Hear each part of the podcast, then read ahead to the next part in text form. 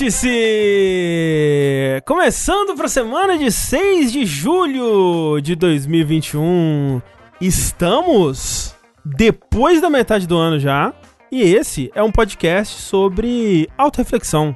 Pensar naquilo que você fez, naquilo que você disse, olhar para o passado, olhar para o futuro, não é verdade? E chegando aqui na metade do ano, a gente tem que pensar em coisas que a gente disse e que, né, às vezes a gente errou. Quem nunca errou? Você já errou. Pensa um pouco sobre isso, vamos pensar. Três segundos de silêncio sobre pensar nisso. Jesus nunca errou. Edinaldo Pereira nunca errou. Se- será? Ele nunca tentou jogar uma pedra no, no vaso e errou? Assim? Não. Será que ele nunca tentou fazer xixi em algum lugar? Será que ele nunca e caiu tropeçou pra fora, assim, assim? um pouquinho? É. Não, Ah. não. Gente, ele sempre tira 20 no dado. Mas bem, estamos aqui para refletir sobre erros cometidos e trouxemos um, um painel recheado de cometedores de erros, como por exemplo o insider da indústria Eduardo Sushi, Sou Joe. que errou, errou sim, errou quando a gente Quando tava... nasci e, a- e sigo errando até hoje, sem parar. Ma- Mas, principalmente em especial, né, quando a gente foi falar lá do- dos, dos rumores do Switch Pro. E, né, no meio de todo aquele papo lá dos problemas com drift e tudo mais, Sushi prometeu que no novo Switch Pro viria uma cópia de Velozes e Furiosos Tokyo Drift em todas as unidades vendidas e não vai vir. Eu queria dizer que não vai vir com Drift o novo Switch, porque estão todos eles no meu. eu fui ligar o Switch recentemente pra baixar alguma coisa, não lembro o que, que eu ia baixar. Eu ia baixar algum jogo. E tava impossível navegar a interface Meu Deus. porque ela tava indo pra direita, tipo, uma, assim, uma malha muito. Nossa, no, Toda vez que você dava um toquinho, começava a tocar um Eurobeat, assim, né? É. É, o, o sushi. o sushi liga o switch, ele começa a dar zerinho assim. É, é, é, é tipo isso mesmo. Eu. Eu fui na interface pra mostrar aquela parada da, pra você regular o analógico, né? Que lá você vê o drift e tal. Parado. O negócio é pá! Lá pra ponta. E não voltava. Desenhava a cara do Vin Diesel. assim. É, e ia Isso. embora. E ia, em- Nossa, mas assim, ó, parabéns, Nintendo, por ter inventado o pior analógico dos videogames. É porque Impressionante. você não sabe, mas se você tiver família, você consegue resolver isso daí. Isso é verdade. O Exatamente. problema do drift. Porque seus parentes vão ficar segurando o analógico pro outro lado pra Isso. compensar o drift, né? Não, o, o Vin Diesel vai ficar pegar a 12 e segurar o analógico com, o cano da Ô, 12. assim. Sushi, mas sabe qual que é a- o, a- o lado bom disso aí? Ah. Que você consegue platinar Darksiders 1 mais fácil. Olha, olha, se tivesse platina no Switch, isso seria uma vantagem. Mas o Rafael Kina também tá quietinho ali, mas também é um insider da indústria. Tá por dentro Sou. das coisas tudo. Meu tio trabalha lá. É, e uma, e uma coisa que o tio do Rafa contou pro Rafa, que o Rafa vai contar aqui pra gente hoje, é que algo que não vai estar presente no Nintendo Switch Pro é vergonha na cara. Ah, não tem. não. Ausência confirmada. É. Ah, então tá bom. Eu não tenho mesmo vergonha na cara nenhuma. Que no coisa, caso, é, não. Ni- é Nintendo, no caso, que não tem mais vergonha Também na não cara. tem. Nunca teve, nunca teve. Vamos lá. Mais um insider da indústria aqui que tá sempre trazendo os mais altos furos pra esse podcast. É ele, Tengu Maluco. Sou cheio de furo mesmo. Furo mesmo, tô nem aí. Isso. Que disse que. Ele disse, errou, mas Eu ele disse, disse, que disse. o novo Switch Pro vinha com uma função de Tenga e não veio. Infelizmente, desconfirmaram essa função. Infelizmente, o novo Switch Pro apenas agora tem a função de fazer arroz elétrico. É, mas aí, ó, queria dizer o seguinte, que o Switch Pro vai vir com porta internet, né? E aí, Olha. todo, todo buraco é um buraco, né? É verdade. Isso. E o Tengu tá cheio de furo. Um buraco no Switch e uma ideia na cabeça, né? Não é só isso que a é. pessoa precisa. Pois é, re- revoltado com, com o Switch na mão. É igual o comentário do Xvideos, né? Exatamente. a, a Nintendo é foda, me faz ficar revoltado com o Switch na mão. É, e por fim, temos aqui o, o, o homem que cunhou o, termo indústria de videogames, né? Não, não teria indústria se não fosse André Campos, Ah, sou eu mesmo, exato. né? A Pronto. grande indústria. Antes as pessoas falavam fábrica de videogame. Aí ele foi lá e mudou o termo. Isso, isso. É, oficina de videogame. Ou laria de videogame. Olaria. Maria. E aí, ele trouxe da, da olaria de videogames uma informação que as pessoas estão se perguntando aí, pelo menos, sei lá, uns 10 anos, quase 10 anos as pessoas se perguntam, e o André confirmou que no Switch Pro não vai ter tchau. Não vai, não vai, não vai ter tchau. O- os, os jogos da Nintendo, eles têm esse hábito, às vezes eles querem te dar tchau, né? Ele- Você tá jogando e eles falam assim, ou, se pá, não seria bom você parar de jogar, não?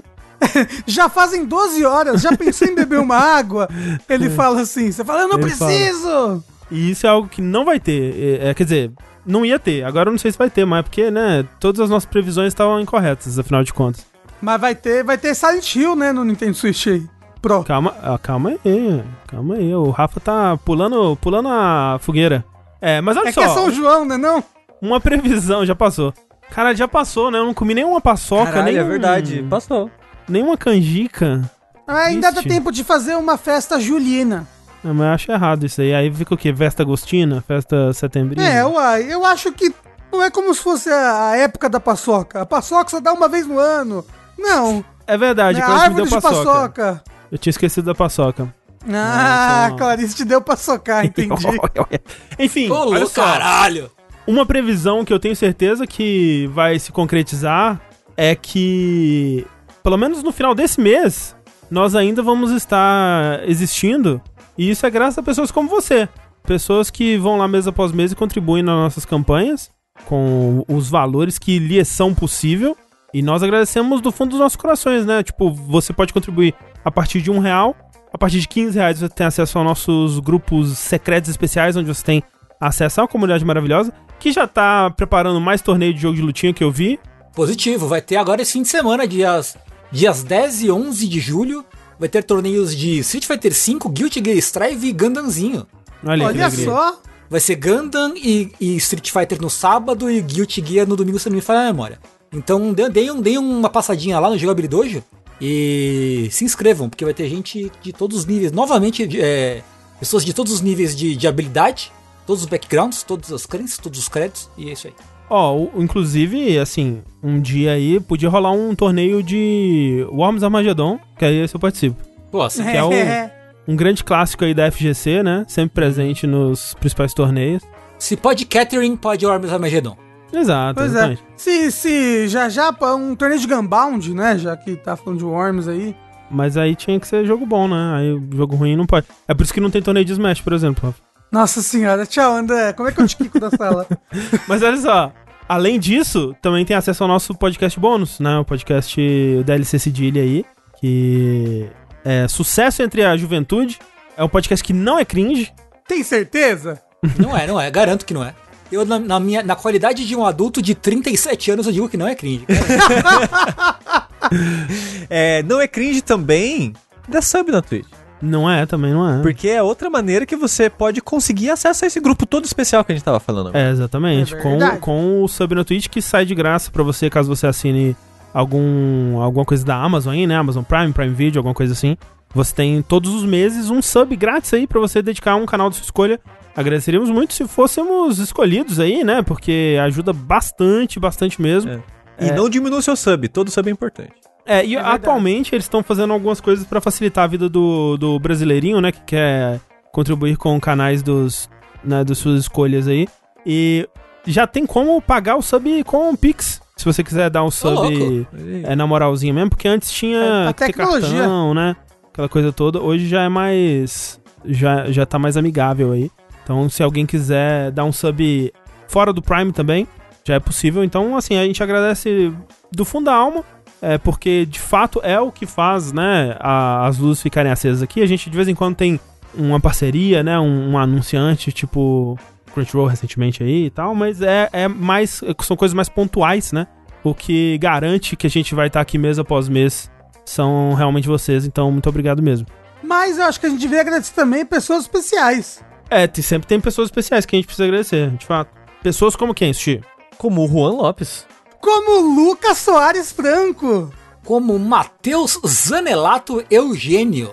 E como o Pedro Delmondes. Muito obrigado a todos esses e muitos outros, tantos outros aí, né? Assim, todo mundo. e- Esses são especiais hoje. São Mas todo mundo é especial, Todo entendeu? mundo, Isso. de fato. todo mundo é é especial, entendeu? Exatamente.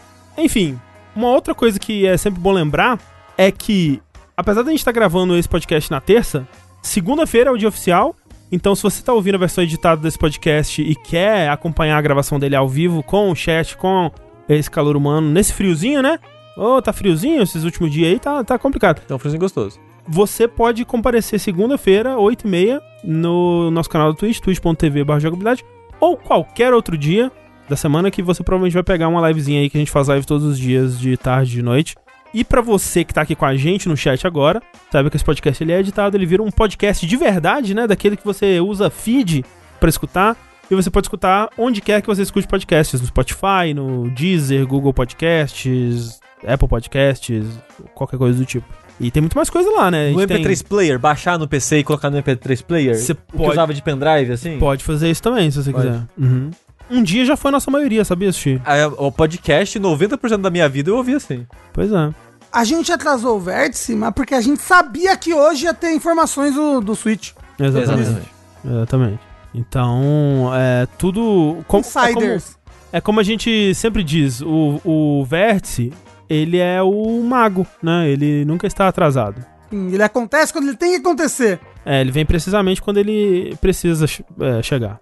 Então, dito tudo isso, vamos falar do que a gente mais gosta de falar aqui, que é rumor infundado e hype Yeah! volátil que só serve pra criar altas expectativas que depois serão frustradas. Jamais aconteceu algo assim, André. Acho Não, que é. faz muitos anos que as pessoas não sentem um sentimento desse. E, assim. e a gente aqui no Vértice jamais faria uma coisa dessa. Nunca, nunca faria É algo verdade. assim. Por exemplo, a notícia, a primeira notícia que a gente tem hoje aqui é sobre um tema, né, totalmente inédito. Inédito, nunca foi falado aqui nesse podcast. não trouxe ele a todos os episódios nos últimos seis meses. não, não aconteceu isso. É, eu não sei do que você tá falando, inclusive. Porque a primeira notícia que a gente tem hoje aqui é que a Bluebird Team, ela iniciou uma parceria com a Konami. Olha só que coisa, não é verdade? Aí. É, o que vai de encontro, Sushi, a uma série de rumores que a gente tem comentado aqui há pelo menos um, um ano e meio, sei lá, talvez mais, não sei. Ó, eu sinto que desde que eu tô aqui, Desde que você nasceu, né? É. No mundo. Né? Nessa casa, não, no mundo. É, eu posso fazer um histórico rápido dos rumores até o ponto que a gente tá, pra gente por, atualizar as por pessoas? favor. Explica quem é Bluebird Team. Não, a gente vai chegar lá, mas olha só. Em 2018, nosso querido amigo Aesthetic Gamer Dusk Golem, né, o famoso, ele disse que ouviu de duas fontes, uma delas ele garante que é 100% confiável, é, de que a Konami estava procurando aí, estava sondando estúdios para fazer dois jogos novos da IP, né, de sua propriedade Silent Hill. Um deles seria um, jo um jogo é, episódico e o outro seria um jogo soft reboot, né, da, da franquia, que ia recomeçar ali. Um dos jogos seria um jogo de episódios, né, um jogo episódico, e o outro seria um soft reboot da franquia. E aí ela saiu olhando alguns estúdios, alguns estúdios é, do Japão, alguns estúdios ocidentais, e acabou que não fechou com nenhum estúdio. Um desses estúdios que o Dusk Golem disse, inclusive, é a Supermassive, né? Eles chegaram a ver com a Supermassive, eles fizeram um pitch do que eles imaginariam pra esse Silent Hill episódico, que foi o que acabou virando a Dark Pictures, né? Que eles estão lançando agora, que é uma série de jogos pequenos episódicos que eles lançam. Estão meio que lançando um por ano, né? Basicamente. E aí, em 2019, começaram a rolar alguns rumores de que um jogo de Silent Hill é, estaria sendo desenvolvido por um estúdio japonês, né? E isso foi reportado por algumas fontes é, independentes ali, incluindo o próprio Dust Golem e o Andy Robinson do Video Game Chronicle, que é um dos sites que mais é, reporta sobre esses rumores de Silent Hill e tal. Parece ser o site que tá mais por dentro do que tá acontecendo. Ou o melhor inventador, né? Não dá pra saber muito bem. Afinal, afinal de contas, é Video Game Chronicles. Exatamente, né? fazendo altas crônicas. Em março de 2020, um usuário do Resetera, que supostamente era um insider ali do Japan Studio, insistiu que o, o- esse tal do, do jogo japonês de, de, de Silent Hill estava sendo desenvolvido pela Japan Studio, encabeçado pelo Keiichiro Toyama, que era o. o tava né, na equipe principal lá do Team Siren e a coisa toda. É, Japan Studios já morreu, tá? É, esse daí.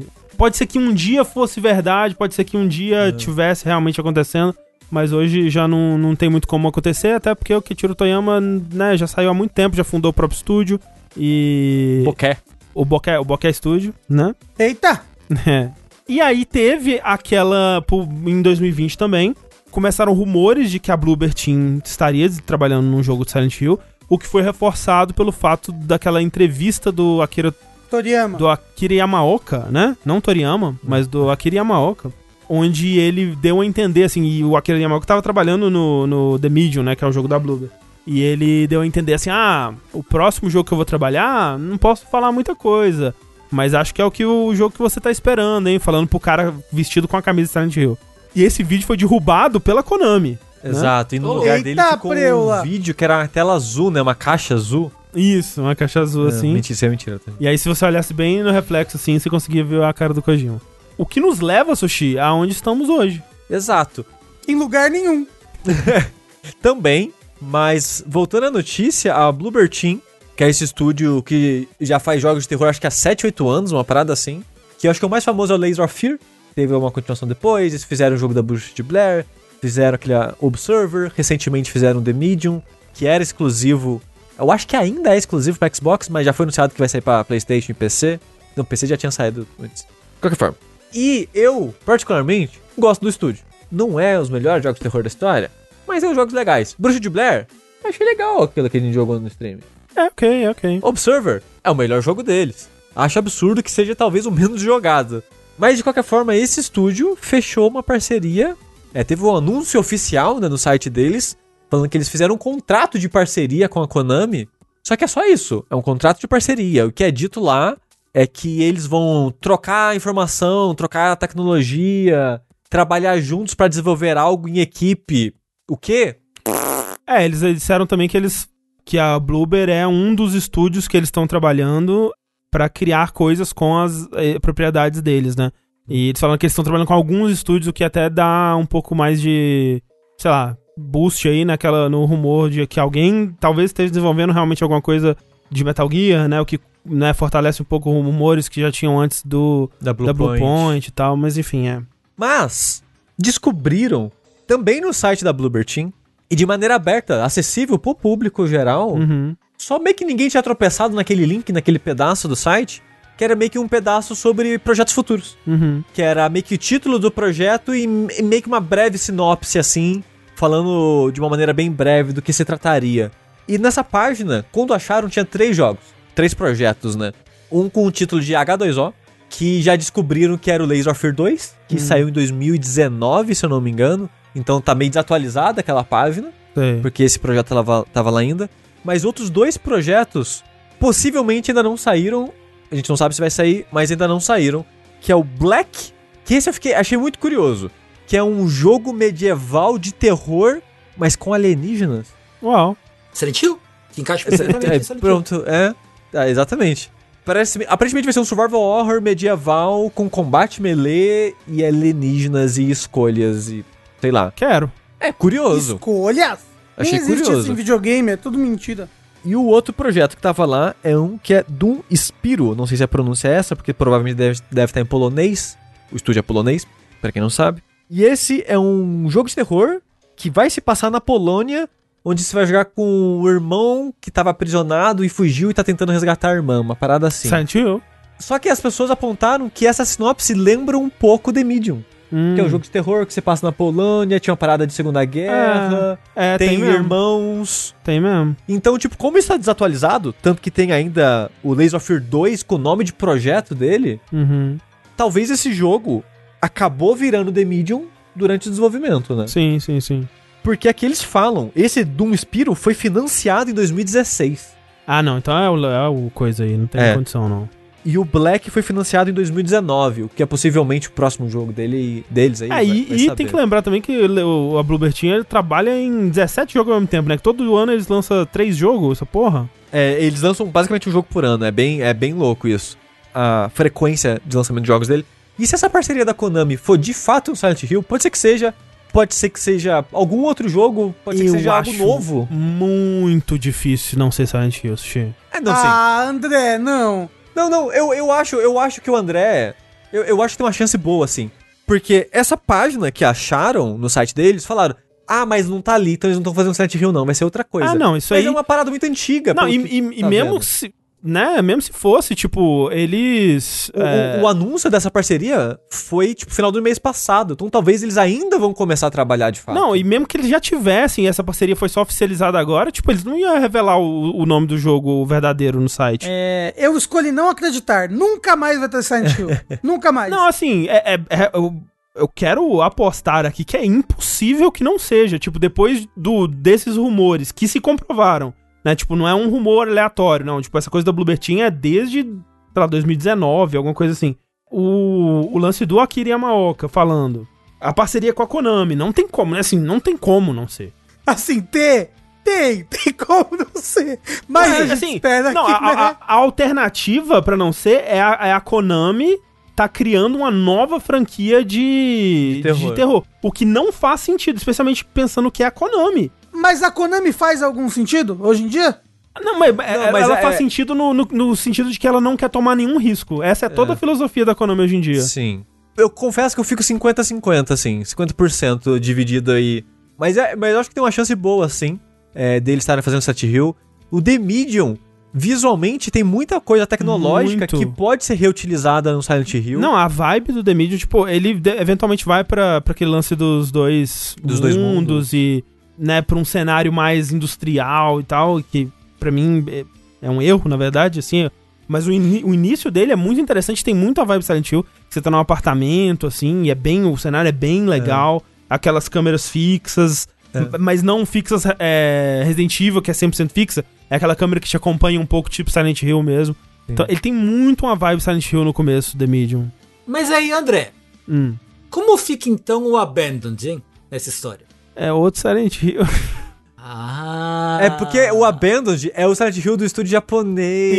Isso, é que tem dois Silent Hill, Tengu. Ah, Porque a Pera, teoria. pera. Porque a Não teoria do essa? Abandoned é que era o Era Kojima. E pode ser que o Kojima tá fazendo PT, mas não Silent Hills. ah, Entendeu? Beleza, porra. Mas assim, se não anunciar esse ano, eu ganho a aposta, tá? Não, sim, eu sim. só E não, queria deixar isso daí. o problema é que tem que anunciar os dois esse ano, né? Exatamente. Porque esse. André, Não, eu ainda acho que eu tenho grandes chances. Porra, já tá aí, ó. Os dois estão florescendo na nossa frente. A gente tá vendo aos pouquinhos eles chegando. É. E, mas é rapidinho. O que você acha, André, da Bluebird Tea fazendo um Silent Hill?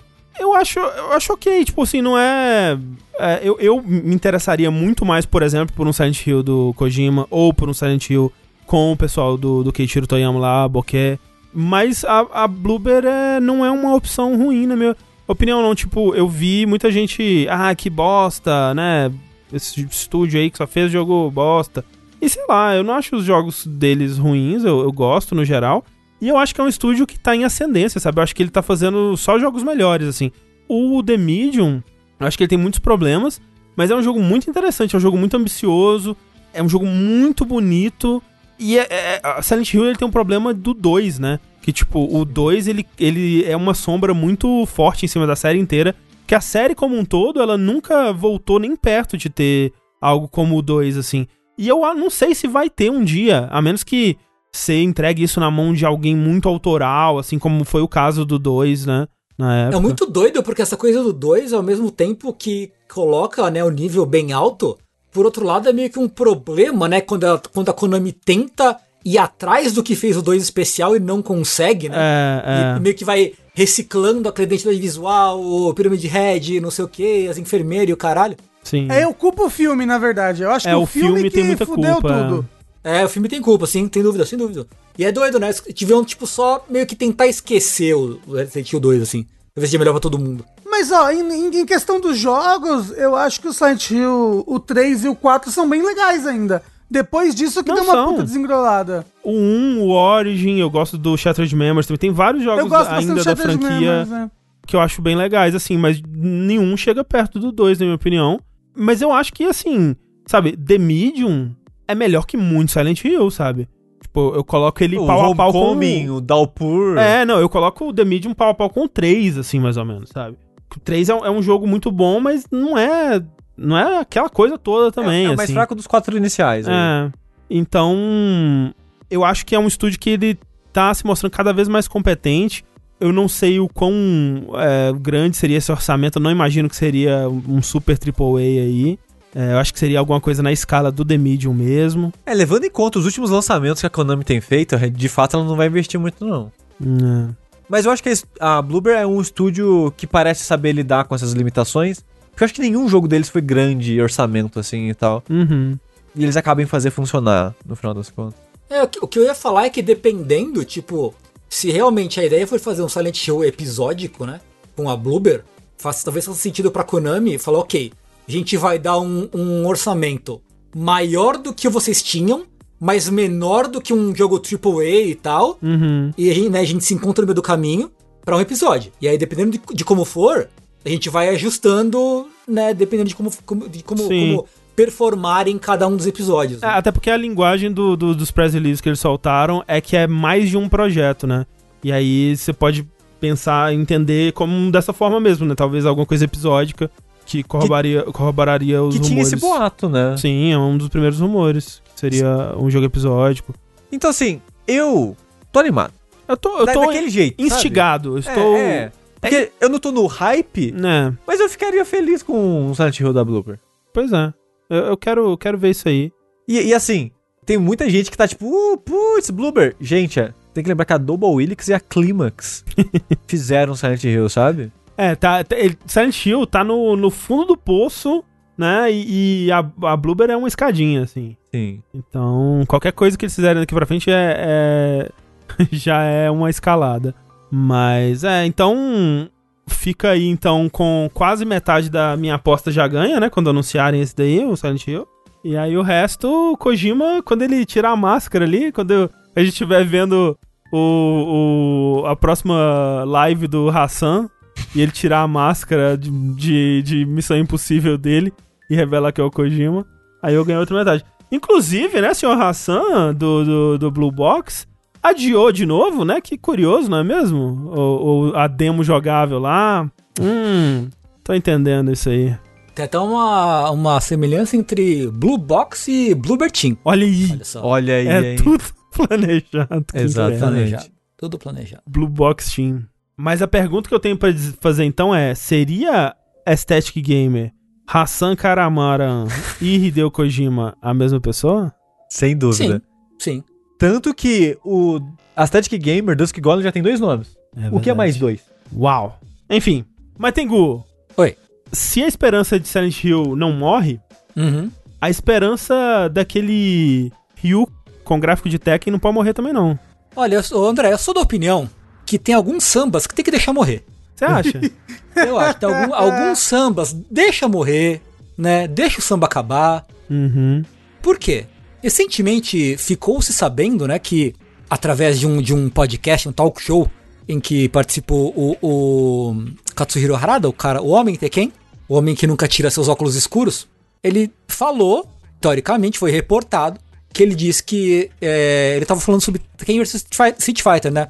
Um, num, num histórico breve aí. Lá em 2011, se me falha, a memória, ou 2010, foi anunciado que iam ser dois projetos em, em numa, numa iniciativa conjunta da eh, Bandai Namco com a Capcom. A Capcom lançaria um eh, Street Fighter vs Tekken e a Namco lançaria um Tekken vs Street Fighter. A Capcom cumpriu a parte dela do acordo, né? Saiu o, o Street Fighter Cross Tekken, um jogo que ninguém gostou muito, né? Tinha lá seu charme e tal. Dava pra jogar com o, dava pra jogar com o Mega Man gordo. Não, para, péssimo, péssimo, péssimo. Ah, adoro o Mega Man gordo. Gosto. Não, É assim, não, não, não, não, É, não, é- é não, só não, aquela. não, É só. a- o problema do, do. Porque, pra quem não se lembra, no Street Fighter Cross Tekken, é, um dos bonecos que saiu, acho que quando no DLC, né? É o Mega Man da capa americana do Mega Man 1, né? Que é aquele personagem escrotão, assim, com a pistolinha. De colã amarelo, gordo, né? zoado, assim. É. E assim, é uma, é uma excelente piada que só não caiu tão bem porque a Capcom trata muito mal o Mega Man fora disso também, né? Se o Mega Man fosse um personagem muito bem tratado dentro da Capcom e tivesse jogos e tudo mais, e ela não tivesse acabado de cancelar o Legends 3 ou alguma coisa assim. Então, é porque foi na pior época de Mega Man, da história recente, Exato. né? Foi quando tava, tava, tava dando a treta do Inafune, cancelaram o Legends 3, cancelaram o, o Mega Man Maker lá. Isso. Era o Mega Man World, que era o nome? Legends? Eu não lembro. Eu, eu não só, lembro. eu só chamo de Mega Man Maker só. É, era o Mega Man Maker, Ah, era, o- era sim. o Legends 3, né? Então, assim, a galera tava todo mundo muito puto com a Capcom por conta de Mega Man. E aí eles Uhum. lançam como, foi como se fosse um, um tapa na cara, assim. Ah, você gosta de. Mega Man? Então toma esse Mega Man escrotão aqui. Toma, olha, olha como ele escuta. Olha, olha, quem gosta de Mega Man é assim, ó. Igual esse gordo escanta aqui. Mas, ô, tinha- consegue. É, tinha McGrath no, no Street Fighter vs Tekken. É mesmo? Ícone. Tinha o Cole McGrath? Tinha? Não Tinha. acredito nisso, Tem, caralho, tem. Olha lá. Tem o Pac-Man com o McGrath é, na versão de PlayStation, obviamente, né? Exclusivo pro, pro PlayStation. Aham. O Mokujin e o. e o. Mega Man gordo. Acho que eram esses personagens extra que tinha. Olha que turminha Ó, maravilhosa. falaram que tinha o Touro e o Kuro, aqueles gatinhos mascotes. isso eu o. Toro e o. Kuro. Isso eu Sim. lembro. Mas esse jogo ele era ruim por algum motivo, assim, que o pessoal. Ele, tinha- ele, ele tinha um ponto, assim, que o pessoal falava: esse jogo é As gemas, né? O sistema de gemas, é. Ninguém gostava do sistema de gemas. Era um sistema que ninguém, ninguém gostou. Isso não é, não é Marvel vs Capcom Infinity, não, gente? Também, mas também tinha um sistema. Era, era um sistema muito esquisito. Só que o Tekken vs Street Fighter até mostraram algumas imagens, né? tinha um, lá um rio hiperrealista lá. Inclusive colocaram é, a, a, a, a Namco acabou colocando o Akuma em Tekken, no Tekken 7. Sim. Então você teve ali um, um né, uma, uma olhadela, né, um vislumbre do que seria talvez o, o Street Fighter, o Tekken vs Street Fighter. Aí eles conseguiram Cross- fazer ele cross- funcionar, né? Pelo que eu, eu, Sim. eu joguei pouquinho só com a Akuma, Sim, mas sim.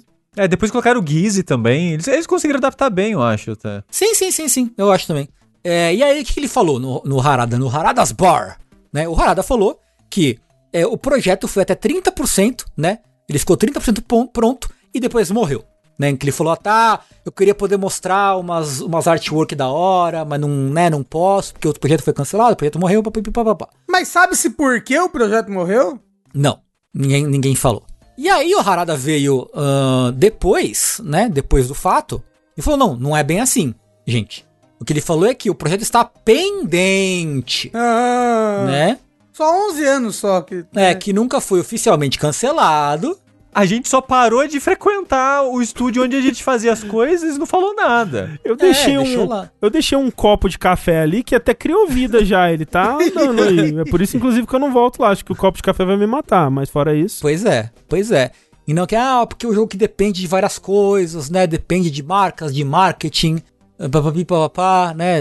Então, assim, estamos procurando a oportunidade certa pra isso. Então, assim, vai eu acredito, Tengu. Sabe por quê? Metroid É. Dread. Metroid Dread foi esquecido na- no churrasco durante 15 anos também e tá aí. N- É, é. Então vai sair, vamos acreditar então. Eu também vou acreditar então. Eu escolho acreditar. Assim, eu, eu, eu acho. Eu, eu acho uma ideia divertida, sabe? Assim, eu nem gosto muito de Tekken, mas eu gostaria de ver o Harada feliz. É um Sorrir. projeto que ele parece muito. Você acha que é o projeto que enfim faria o homem sorrir? Eu acho que sim, cara. Eu acho que sim. Eu acho que o, o, o Harada ele realmente parece gostar muito dessa ideia. Né? E eu acho que a gente precisa de mais é, desse tipo de jogo versus. A gente teve uma época que a gente tinha bastante. é, e aí, mega corporações, né, começaram a vir, dificultar as coisas. E hoje em dia, se você quiser fazer um Marvel, é, um SNK versus Capcom, você tem que dar dinheiro pro, pro Sheik da, da Arábia. Então já é complicado, né? Só existe um homem que consegue unir todas as tribos, esse homem é Sakurai. né? E eu não sei quem ele mama pra isso, mas ele consegue. Mas olha só, o Ryu consegue enfrentar o Kazuya no Smash. Não é, É. verdade? O Ken também. O Te é, e o Terry. O Terry. E o Sonic também. E o Sonic. e o Pac-Man. E o Mega Man. E a Piranha Plant do Mario. E a E a Piranha. Piranha Plant. Sim, é verdade. Inclusive, o Kazuya, né, lançou no Smash loucura. Ficou mais louco Loucura. do mundo, assim, tipo, com o Sakurai. Primeiro, Sakurai explicando Tekken, muito bem engraçado, muito legal. Uhum. Cada personagem tem, tipo, oito normais, vamos assim dizer. O Kazuya tem 175. eu, eu, uma hipérbole, mas é demais, assim, é muita, muita loucura. E é bem quebrado, bem É, legal. o, o pessoal que sabe jogar tá jogando bem. Tá, tá, ele é... Mas é porque ele é, ele é muito louco, ele tem uns comandos ali que, nossa senhora, uns Shoryuken, uns Hadouken, uns... Ele tem oito direcionais nas coisas ao invés dos quatro normais. Ele tem, ele é muito, muito maluco. Ele tem, ele tem command grab, ele tem, sabe, você faz um comando, depois você aperta o botão de grab. Ou Ele seja, tem ele combo vai de estar tá banido. morrer. Ele vai estar banido é, nos campeonatos, é isso que tá dizendo. Eu acho que não, porque ele não usa espada, né? Eu achei muito da hora que no, no, no Kazuya do, do Smash eles colocaram o Electric Wing de God Fist, que é aquela coisa do Tekken, tipo, o Kazuya tem um golpe que se você faz com um timing imbecilmente perfeito, ele sai mais forte e dá muito mais dano. E colocaram isso no Smash. Eles deram um jeito de implementar essa porra no Smash, eu achei genial. Não, Genial. tem, tem ataque dele que você tem que usar enquanto ele levanta. É uma, É. nossa, é uma loucura. É, isso é bem É. Tekken mesmo. É, então. Enfim, tá aí, né? Vamos acreditar. Tá aí, acredite nos seus sonhos, etc, etc. É, você tá me dizendo, Rafa, que o próximo e último DLC de Smash vai ser o Sub-Zero? Você, assim, olha, Olha, só. olha. Olha só. Seria uma loucura? Ah, O fã da Nintendo ia ficar puto porque não é, sei lá, o gênero. Mas que não vai já ser. tem já roupa, já tem roupa já dele de Mi Fighter, É, então já e, tá e roupa de, de Mi é o túmulo do personagem, é a lápide É, dele. é falar que não vai ter. Isso. Teve inclusive do Dante, né, nesse... Isso, teve do Dante, foi o túmulo do Dante já. Agora. Tipo, que outro jogo, grande jogo de luta tá faltando aí? Assim, do- dos rumorados, assim, não um jogo de luta, mas dos rumores, Halo, né, tem muito tempo aí que fala Dungai. de Halo. Já teve o Steve, né, então alguma coisa de, da Microsoft não seria impensável. é, mas é- já teve o Banjo também, então já É tem verdade, dois, teoricamente, verdade, aí da é. Microsoft. E se colocar o Crash? Pô, o Crash seria legal também. Eu gostaria, gostaria. Mas se for alguém de jogo de luta, É, Mortal Kombat nunca Hallmaru. teve, tipo, é muito... Cara, mais um de espada. É. Não, eu, ó, eu queria Rayman. Mas se fosse mais um jogo de luta, eu acho que Mortal Kombat seria legal. Um Deus me Scorpion. livre. Deus me livre.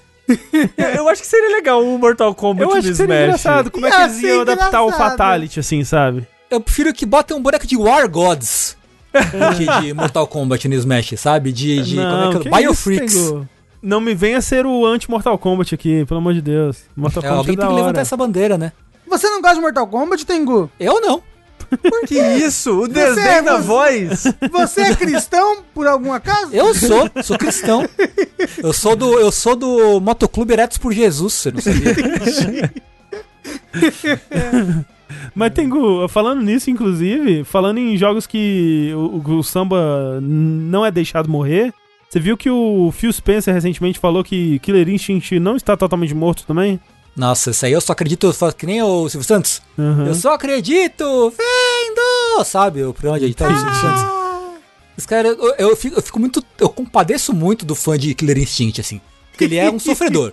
O fã de Killer Instinct é um sofredor, cara. Mas o último foi bom, não foi? Foi, não. O jogo é ótimo. ótimo. O problema é esse. O jogo é ótimo. Ele parou de ser atualizado e tá um tempão sem nada. Os caras, a comunidade tenta, e tenta, e tenta. E a Microsoft, tipo, E faz torneio, e faz Faz. pedido, e faz caralho, campanha. É. É, Microsoft nem aí, nem aí. Mas e se o próximo personagem de Smash For o Jago. do- Não, foi Não, o... for, for o moço do GTA San Andreas lá. Não, vai... O CJ, Ah, O shit, CJ. here we go again. Aí começa. Imagina, Caralho. imagina como é assim. Aí tem um bairro assim, aí. Oh shit, here we Here go go again. CJ. Não, vai ser o cara do isqueiro, do Guilty Gear, que luta com o isqueiro. O Sol? Sol. Sol. É, isso Era só o que me faltava, não? Ui. Aí vai ter que explicar pra todos os jovens o que é Guilty Gear também agora. Né, Isso, eu queria, é. ver, isso eu queria ver. Ah, Imagina, o Sakurai explicando o Lord Guilty Gear. Caralho, vai ser o Pirâmide Por 40 Red, minutos. gente. é Pirâmide Red. Pirâmide Red. É por isso que ele tava lá, por isso que eles estão lançando o merch Isso. novo do Pirâmide E Red. o, o, Akira Yamaoka falou, ah, o próximo jogo que vai ter minha música é o que vocês estão esperando, é o Smash. É o vai vir Smash. todas É o as Smash, músicas é do Smash. E ó, é um bicho de espada. Então, É um pô. bicho de espada. Olha, aumentou as chances em 30% já. É. Mas olha só, Rafa, sobre o CJ no, no Smash eu não sei, mas eu tenho aqui rumores, né? Porque é isso que a gente traz aqui no Vértice. E eu tenho rumores sobre GTA 6. Olha só que coisa louca. Porque loucura. recentemente. Assim, esse jogo vai existir um dia. É, então, esse que é o lance, porque assim. Mas, o- mas será o- que tem dinheiro suficiente na Terra pra fazer um GTA 6? É isso que eu me pergunto. Será que tem crunch suficiente? É, na será Terra? que tem Isso. dinheiro suficiente pra pagar para as pessoas continuarem comprando GTA na, na vida? Pois é. Tira pra pagar a conta de luz de, de produzir um GTA Isso. 6. Porque assim, como se te disse, tipo, o que surgiram agora foram alguns rumores sobre o estado de desenvolvimento do GTA 6. Por que, que ele existe? Isso é muito óbvio, tanto pelo bom senso, quanto pelo fato de que já vazaram algumas vezes aí, tipo, atores vazaram que participaram de gravações, tipo, desde 2017, assim, já tem um tempo. Mas um tal de Tom Henderson, que é um youtuber que recentemente vazou aí corretamente o Battlefield 2042 e o último Call of Duty, ele deu uns detalhes aí, é, dentre eles, uma coisa que já estava circulando há algum tempo já, de que esse novo GTA 6 aí, ele vai se passar de volta em Vice City, o que seria legal porque o VI, né, vai, vai, vai, se- E é o melhor GTA. É, só que nos tempos modernos é o que dizem os novos rumores, o que eu acho um erro. Porque, porra, quê? tinha que ser anos 80. É que os anos 80 já saiu de moda. Não, voltou. É, a, a, a moda agora é anos 90, gente. Não, eu acho que o GTA 6 devia ser o esquema é, futuro do passado, Sei. sabe? Meio que pra zoar com o Cyberpunk, assim. Não, eu, tinha eu que, acho. tinha que ser é, anos 2000, assim. Tipo 2001. Isso. O CD da Ruge. Com calça na Isso. cintura, assim, Isso, calça isso. rebaixada na cintura. É, Cabelo, cabelo tudo espetado assim pro alto com gel. Isso, com luzes e, e gel e é, é calça be- é, bermudão bag, assim, e camiseta da Hurley. É, e vai ter uma rádio que vai tocar Twister. Que que é isso? Uma banda pop brasileira. Twister é, Twister é a do, do Esse Amor, Nosso Amor da 40 Graus de Febre? É Twister isso? Talvez. O Twister não é o cara que foi preso por alguma coisa que ele fez? Não, é, é aquele que tem a vaca que sai na frente do carro assim. hum. Isso, esse daí mesmo, é, exato, esse daí. Mas, então, assim, outros detalhes aí. Múltiplos protagonistas de novo e o, a- acho que a coisa mais diferente que, ele, que esse cara falou é que a cidade, ela vai operar em temporadas e ela vai mudando e evoluindo. Então, tipo uma, uma coisa meio Fortnite, assim. Ah, achei que ia ser meio Forza Horizon. Não, não, não, não, não em temporadas em tempo real, mas em temporadas do jogo mesmo. ah, E aí eu não tá. sei se isso se aplica ao modo história também ou só online. Acho que faz mais sentido online. E- É, será que eles vão separar muito dessa vez isso? É, não sei, né? Talvez faria mais sentido ser mais integrado.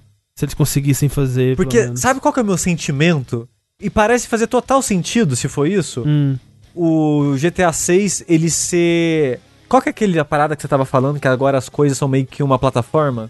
Ah, é o, é o Metaverse. Metaverse, exato, Metaverse. GTA 6 vai ser o Metaverse. Sei, é. Ele vai ser um point de eventos e acontecimento e coisas Ou, se que eles, vai ser atualizado de tempo em tempo. se eles forem espertos, eles, eles incorporam o RP no, no, no É, jogo então. oficial. Era o que eu ia falar, considerando o sucesso que faz servidor de RP, Rafael Paulo? sentido. Isso. Isso. Rafael Kina. O grande Rafael Paulo, o maior jogador de GTA que já viveu. Isso. E isso, agora, a, a última informação que é sobre quando que se espera o lançamento do jogo, causa muito furor na comunidade de GTA, mas é, esse, esse Tom Henderson ele falou que é, a gente não deve esperar que esse jogo lance antes de 2024, 2025. Mas a- as pessoas ficam puta com isso, porque tem outros rumores que apontam que, de, tipo, esse ano ele já é anunciado, que a gente vai ter muitas informações já no começo de 2022 e que até o começo de 2023, pelo menos, ele, ele já lança ah, ou alguma coisa assim. É, dado a demora no desenvolvimento do, do Red Dead, o GTA vai demorar pra caralho. É, o lance que é, que é estranho só é porque, aparentemente, se a gente for ver os vazamentos que já rolaram aí de atores e tal, ele tá em desenvolvimento pelo menos desde 2017, né? Então. Caralho.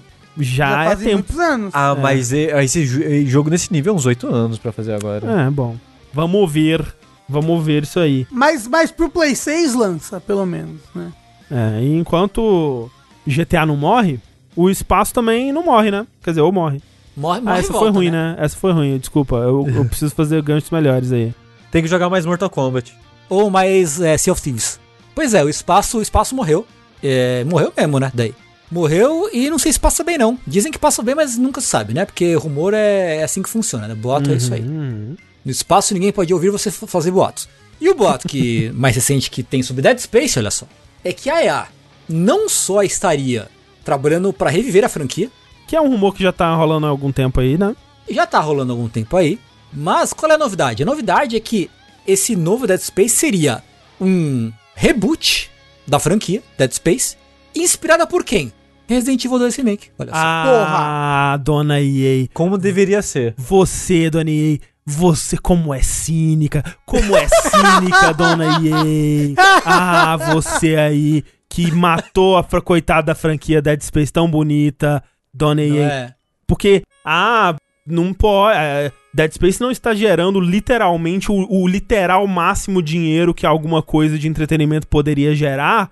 Porra, vamos meter-lhe o co-op e, e o loot nessa porra, porque é isso E que faz sucesso. E microtransação pra caralho, porque é isso que faz sucesso no videogame.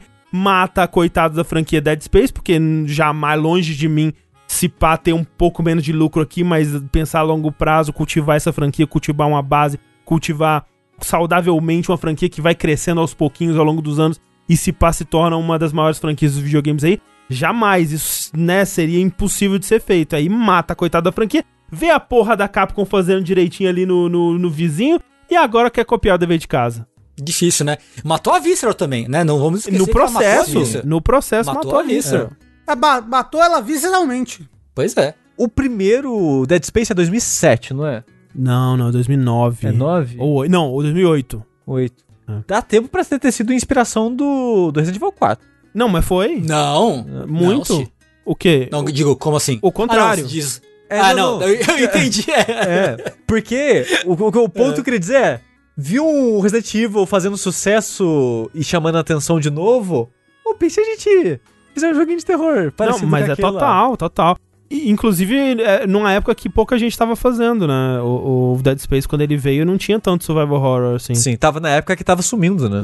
É. E foi aquela leva boa, né, Daya?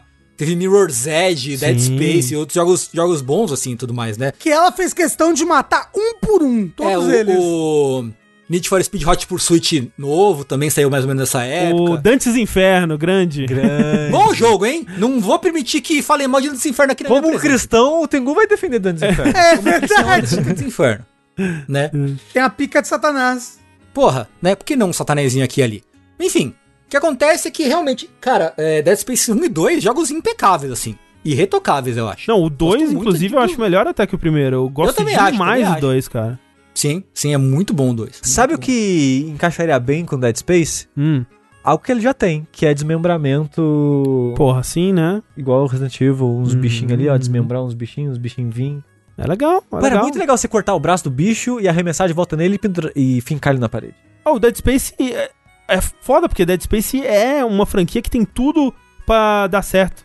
Você pode pisar no inimigo, você pode pegar as, pa- as partes do inimigo e jogar contra ele.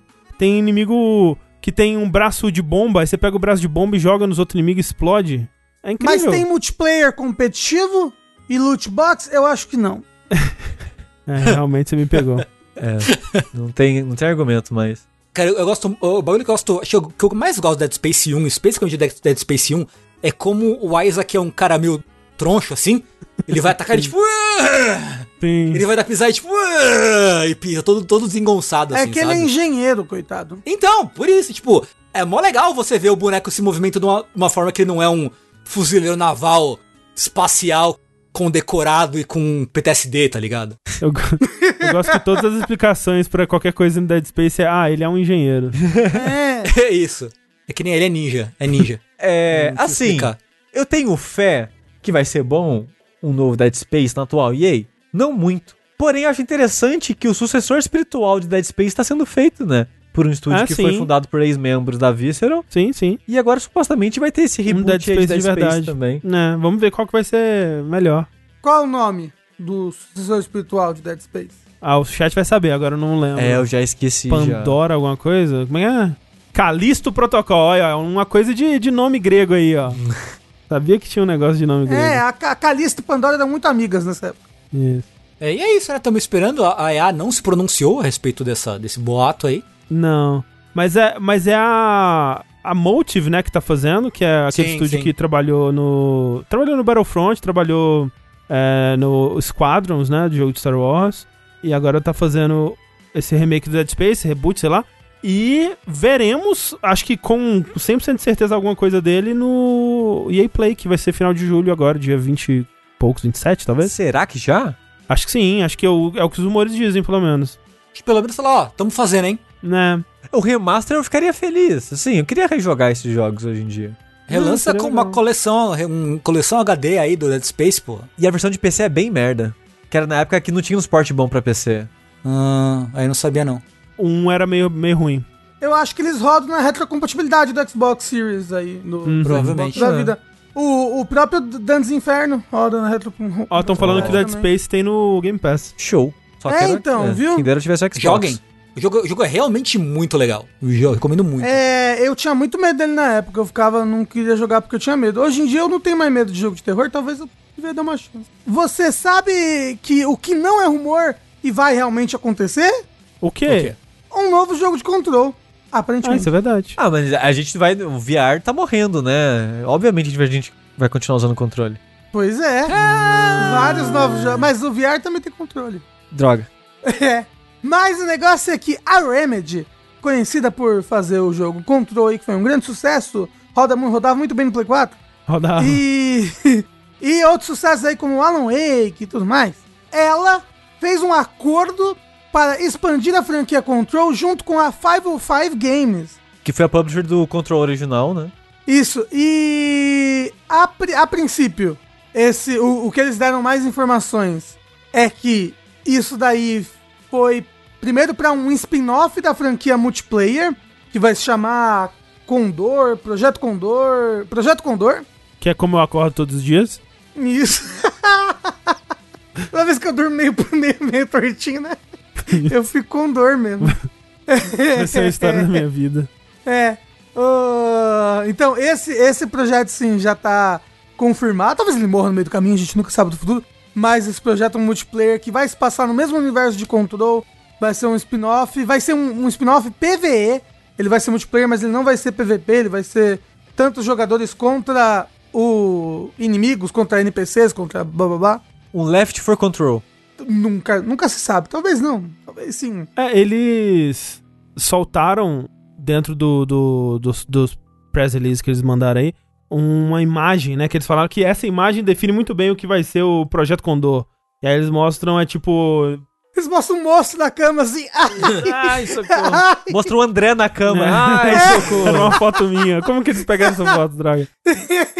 É uma foto na, na oldest house lá, na, na casa mais antiga, com uns escritórios, assim, aquele, aquele, aquele visual burocrático, né? Com uns- um- umas pessoas trabalhando no fundo, assim, de, né, aqueles burocratas, assim. Um lugarzinho pra você tirar o ticket da fila. E aí quatro soldados sentados no, num banco, assim, esperando. E na frente deles um corpo embrulhado num saco, assim, né? Então, tipo, meio que essa ideia de que, ok, esse grupo que provavelmente viaja pra fora da casa pra resolver esses, esses casos, essas coisas diversas. Esses eventos sobrenaturais. Não, ele- eles têm, têm um nome no Tem um jogo nome, para esses é. eventos, né? Que é o da AWE, né? Altered World Events e tal. Isso, isso. Então, não sei se dando a entender que eles vão pra capturar uh, as coisas ou se é só uma representação. É que tem que visual. trazer, né? Não pode deixar no mundo. É, tem que fazer alguma coisa. Ou matar, né? Ou trazer, não sei.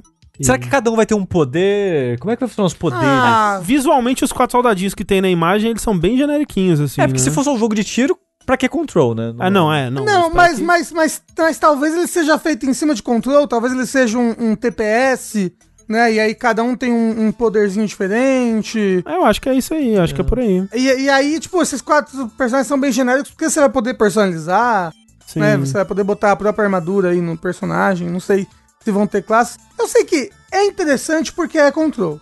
Tipo, o jogo é muito bom, a, a- o universo do jogo é muito bom, tô interessado em mais coisa.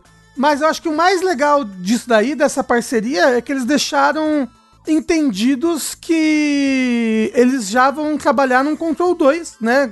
Control 1 fez muito sucesso. Sim. E tem até rumores aí de um Alan Wake 2, blá blá blá blá blá blá. É, o, o Control ficou me parecendo que é um projeto bem mais pra frente, o próximo. O Control 2, né? É, porque eles colocaram meio que, tipo, uma linhazinha no final do texto, Ah, mas é. falando, olha só, então, a gente tem ideia de novo Control, hein? E é isso. É, não, não é nem que tem É. ideia, é que o, o, o contrato que eles fizeram com a 505 vai cobrir esses dois projetos. O que é legal porque, sei lá, né, os próximos 5, 6 anos aí parece que tá garantido da, da, da Remedy, né, que é uma empresa que, especialmente depois do Quantum Break, deu um medinho, né, deu um medinho deles não, não conseguirem mais... Quando eles encerraram a parceria com a Microsoft, né? Pois que ia é. lançar jogo meio que se autopublicando. Exato, deu uma, deu uma preocupação e agora saber que eles estão melhores, assim, que eles estão mais estáveis é, é bom. O Condor vai ser lançado pra PC, Play 5 e Xbox Series S e X. É, e parece um projeto um pouco menor, que eles... Uma coisa até que eu achei curiosa é que eles divulgaram o orçamento do jogo, que é 25 milhões de euros. Eu não sei quanto que isso dá em dólar, mas é menos do que um jogo AAA, atualmente, assim. E eles disseram que o maior jogo desse contrato mesmo é o, o Control 2, né? Control o próximo 2. jogo. Então esse jogo, com certeza, tipo, é- vai ser mais barato porque eles provavelmente vão reutilizar muitos dos mesmos assets, muitos dos mesmos até poderes, armas, talvez, pra... Uhum. né? Assim, eu, eu, eu acho que ah, o que eles fizeram ali no, no Control 1 tem, tem uma boa base pra eles fazerem um multiplayer bacana ali, sabe?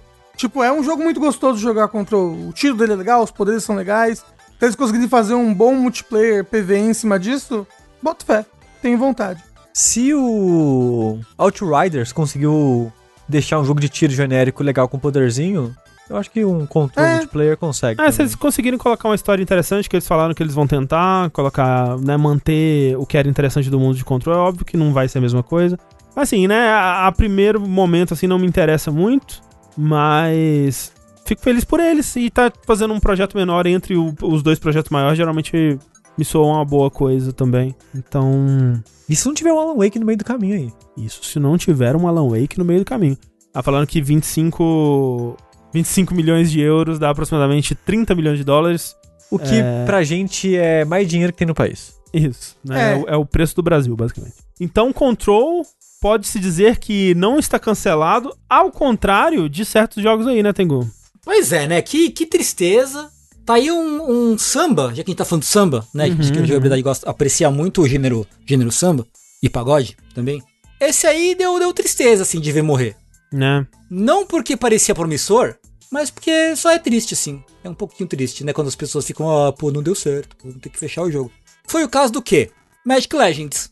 Era pra ser um Diablo-like inspirado e ambientado no mundo de Magic the Gathering, um jogo de cartinha.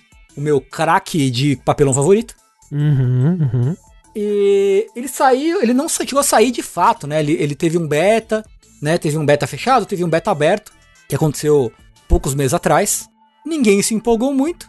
E aí, antes mesmo do jogo sair, da versão final do jogo for ser lançada, os caras falaram, não, não, tô, tô bem. Tamo, Mas, tamo caralho, legal, não vai ter não. loucura. Porque assim, ele teve um beta, sabe o que dizer? Quer dizer que o desenvolvimento tava avançado. Sim, sim. O foda é que quem jogou o beta diz que, tipo, as magias pareciam tudo igual, tudo a mesma. E que não tinha impacto, assim, as coisas que você fazia, assim. Parecia que, que os bichos não sentia. A coisa mais estranha desse jogo, tipo, desde que, desde que anunciaram ele, que mostraram pela primeira vez, é que, ok, nós vamos fazer um jogo Diablo de Magic. Porra, legal.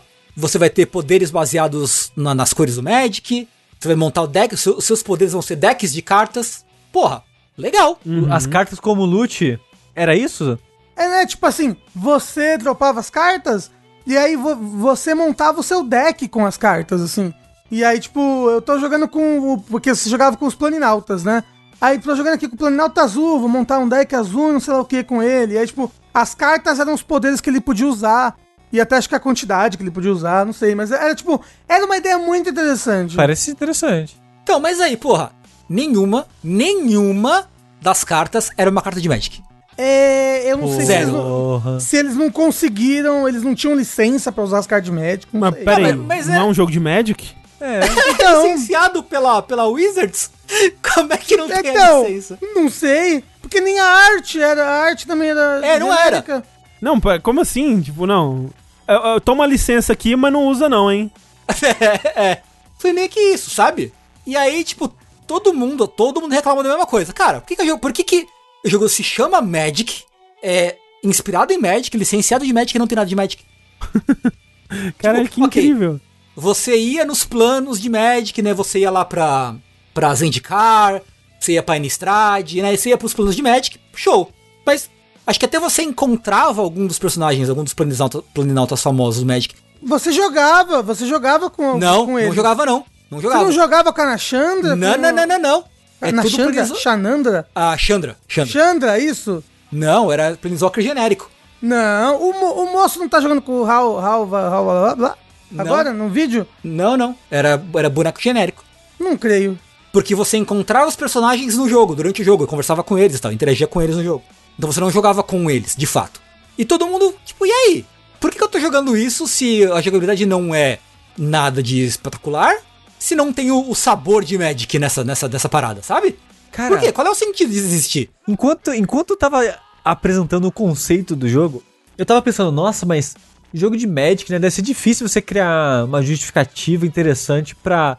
Por que, que esses magos estão pegando elmos e botas e qualquer merda de roupinha assim? Aí quando falou a carta como loot e o seu equipamento é um deck de cartas que você vai ciclando para invocar, Pensei, porra, parece maneiraço. Então, ó, a ideia é muito maneira. Tem até, tipo, o custo, sabe, da- das magias, porra. Caralho. É, será, será que, será que foi dificuldade de encontrar cartas de Magic que encaixasse com o jogo em tempo real? pode ser. ah, não, que isso, não. cara? Não, Não, porque não, tem não carta sei. de Magic infinito. É, nunca. não. Nossa. Tipo, eles podiam ter pego estilos de decks.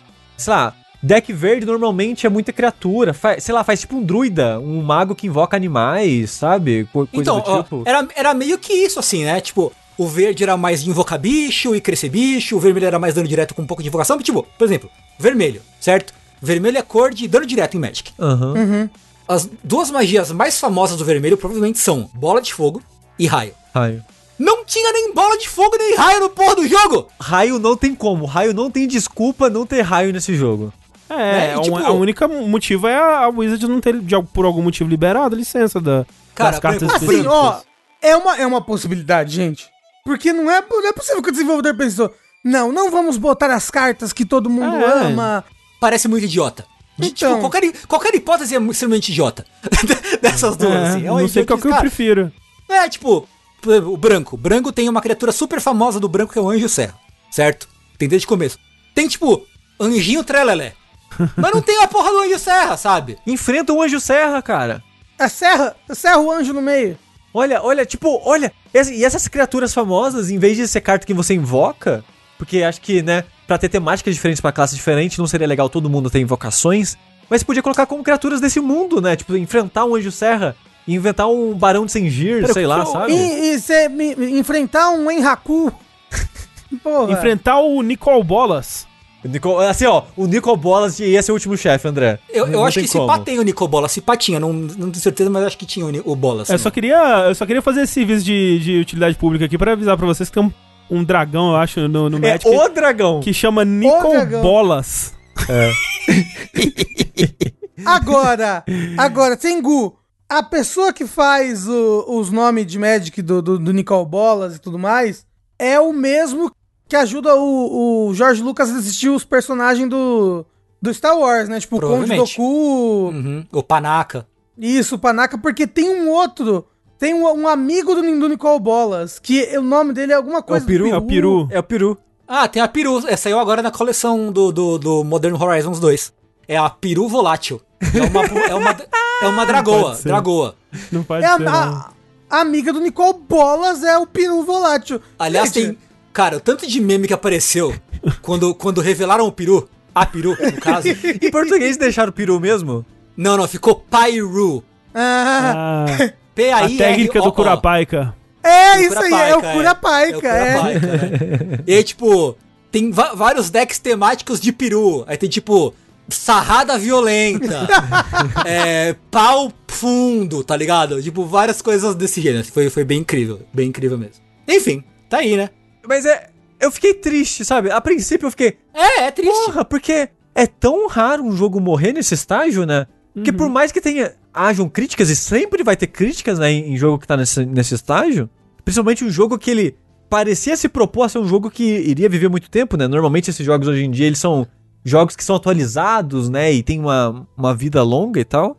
Então tem, tipo, críticas no alpha e no beta, vai corrigindo, e normalmente é comum esses jogos darem certo de certa forma, melhorar pelo menos, né? É, e se chegou no beta, você imagina que tem alguma coisa ali, né? Pelo menos. É. E esse não, tipo, a foto, não, não tem mais, acabou, é isso. Tipo, quem cancelou? Por que que ele morreu? Ó, eu, Foi eu vou a chutar. Wizard? Eu vou, ó, eu vou. Aqui no, no, no Vértice, como vocês já dizem, a gente nem sempre. Como vocês já viram, a gente nem sempre trabalha com a verdade, né?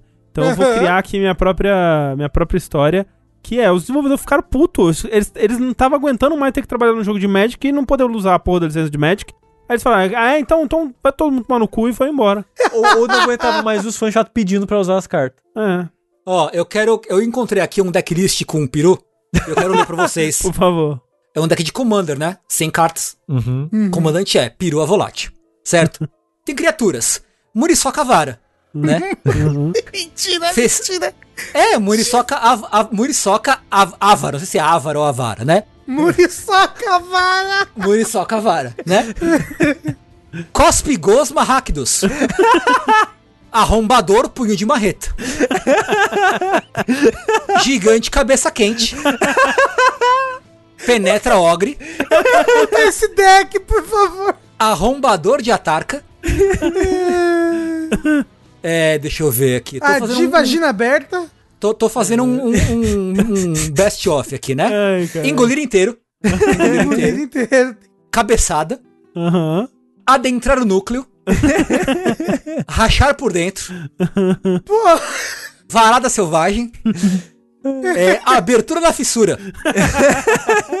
Jornada profunda. É? Boleadeiras do, do Leonino. É um deck de cinco cores? Que porra é? Sim, é, é três cores, três cores. É vermelho, É, branco e é. preto. Ah, deixa eu ver. Gritos, gritos de dentro. Ferimento de estocada. É, buraco na neve. É, caver- caverna da tentação. Esse é o meu apelido no colégio. Leito de procriação. Nossa senhora. E por aí vai. E por aí O vai. peru realmente. Né? A peru, no caso. o, o peru é bem volátil mesmo. O peru é, né? Enfim. Incrível. Uh, perdi o ar um pouquinho Ai. aqui. Obrigado, Magic. Então agora a gente tem que ir pra uma notícia horrível, né? Uma. é, destoando, o mais destoante que poderia ser da, da notícia anterior. E eu quero falar é, relativamente rápido sobre esse assunto. Antes de qualquer coisa, aviso de, de gatilho para suicídio, né? Se você preferir se ausentar da live uns 10 minutos, ou né, se você estiver ouvindo a versão editada do podcast, tem a lista ali dos assuntos no, Na descrição. na descrição. Mas basicamente, é o que aconteceu no último dia 27 de junho aí. A pessoa conhecida na internet in- inicialmente como Bill e depois como Nia, programador que se identificava como não binário, então eu já vou pedir desculpas aí se algum deslize nos pronomes acontecer. Muito difícil falar no português, né? Sem, sem gênero no geral. Mas tirou a própria vida no último dia 27. Ou como um amigo anônimo que escreveu sobre o que aconteceu, né? Nier não cometeu suicídio, Nier foi assassinado. E depois de, de anos aí de, de assédio e campanhas de ódio vindo dos cantos mais podres, mais tóxicos da, da internet, que Nier aguentou por anos, né? Por muito tempo e, e muitos, muitos anos mesmo, mas se tornou insustentável quando esses ataques começaram a tomar como alvos amigos, né? Pessoas queridas, para afetar é, Nier, e aí aconteceu o que aconteceu. E eu acho que ao invés de da gente ficar aqui falando, né, sobre o que essas pessoas fizeram ou que por que elas fizeram, ou de onde elas vieram é, para fazer isso, eu acho que seria mais importante até a gente falar um pouco sobre quem era Nier, né? Qual que era uma pessoa que eu mesmo que tô assim relativamente inserido e acompanho bastante coisa de emulação há bastante tempo aí, não não conhecia, conhecia o trabalho de Nier, né? Conhecia o- o- os emuladores principais ali, alguns do, do- das coisas que vai deixar com a gente, mas não conhecia a pessoa. E é uma oportunidade para enaltecer e, e- e reconhecer o trabalho, né, que, que foi feito aí. Por exemplo, eu conhecia o, Base NES, né, que é o- um emulador de, de Super Nintendo aí. Conhecia o, o Rigan, que é um outro emulador aí de multisistemas, né. E eu sabia um pouco do que fazia esses emuladores especiais, mas eu não sabia que é, o quanto disso era o trabalho de uma, de uma pessoa só, né. Eu lembro quando eu comecei a, a desbravar a internet aí, né, atrás de emuladores. Eu lembro de ver alguns, assim, principalmente de sistemas mais modernos na época, tipo a Dreamcast e tal, que falava assim, ah, esse emulador aqui, ele não roda jogos comerciais. Eu, porra, não roda jogos comerciais? Por que, que você fez a porra do emulador, então? Se eu não vou poder joga- jogar Sonic Adventure, né? Por que, que você tá fazendo esse emulador? E era essa muita filosofia da época, né? De tipo, ah, você quer, você quer um. Você não quer um emulador, você quer um programinha que vai deixar você jogar Mega Man X no seu PC, sabe? Basicamente. E tudo bem se tiver rodando um pouco diferente, se alguns efeitos aqui ali não estão funcionando, mas pra Nier não. Isso tem um artigo da, da, da, da Vice, do, do Waypoint, né? Do, do Patrick. Voltou a chamar um waypoint. É verdade.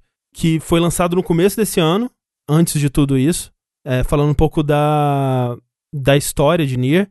E tem um jogo chamado é, Langrisser, né? não sei como é que se pronuncia, mas é um, um, um jogo que nunca tinha sido. é, o 2, principalmente, não, não, tinha sa- não tinha saído em inglês. E Nier participou da tradução né, desse jogo. E quando foi jogar no, no, no hardware original, as pessoas perceberam que tava cheio de bugs, né? Porque tinha eh, sido testado só em emuladores. E os emuladores eles não estavam reproduzindo é, fielmente, né, o Super Nintendo ali. Então, quando você joga isso no hardware original, não funciona da mesma forma. E Nia, extremamente perfeccionista, falou: não, isso não pode, não, não, não vai poder ser assim, né? E começou a trabalhar por anos aí no, no Base NES, que era um emulador de Super Nintendo, ainda é um emulador de Super Nintendo, que foca na. Na fidelidade, né? Fidelidade, né? Na, na Uhum. tentando recriar perfeitamente ali o, o hardware, né? Reproduzindo ciclos perfeitamente, né? É, acomodando cada caso mais específico, porque o que você tem, principalmente em, em jogos de cartucho, é que os, os- os jogos eles vêm com chips especiais, eles vêm, eles usam o hardware de formas criativas que não foram imaginadas nem pelos próprios é, criadores originais, né? Então você tem que acomodar vários casos é, é, que estão fazendo coisas específicas e que não funcionariam de outra forma, né? E o Base NES foi o primeiro emulador a, a ter 100% de compatibilidade do, no Super Nintendo, por causa desse trabalho tão meticuloso, tão perfeccionista.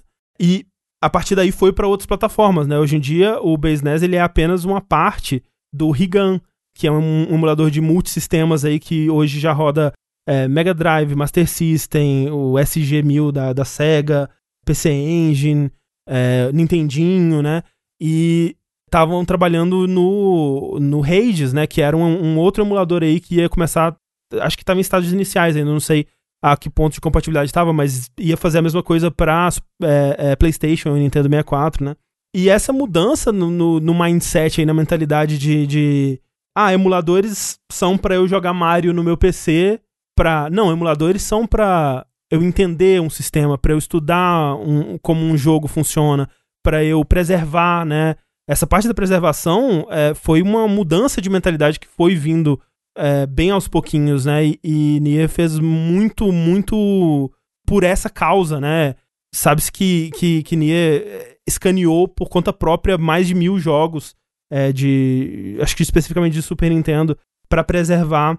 Participou da, da tradução do Modern 3, que é ainda assustadoramente, criminosamente, a única forma que se tem até hoje de se jogar Modern 3 em, em inglês. E em 2021 mesmo lançou, né? E esse é o, o, até o motivo do artigo da, da, do Waypoint, né? Que o Patrick escreveu inicialmente.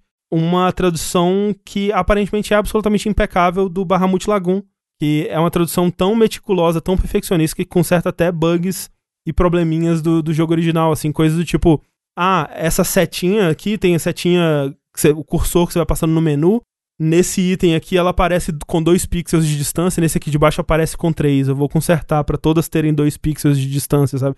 Tipo, é uma coisa que é, trabalhou nisso por quase mais de 20 anos, assim, né? Desde 98, em idas e vindas, né?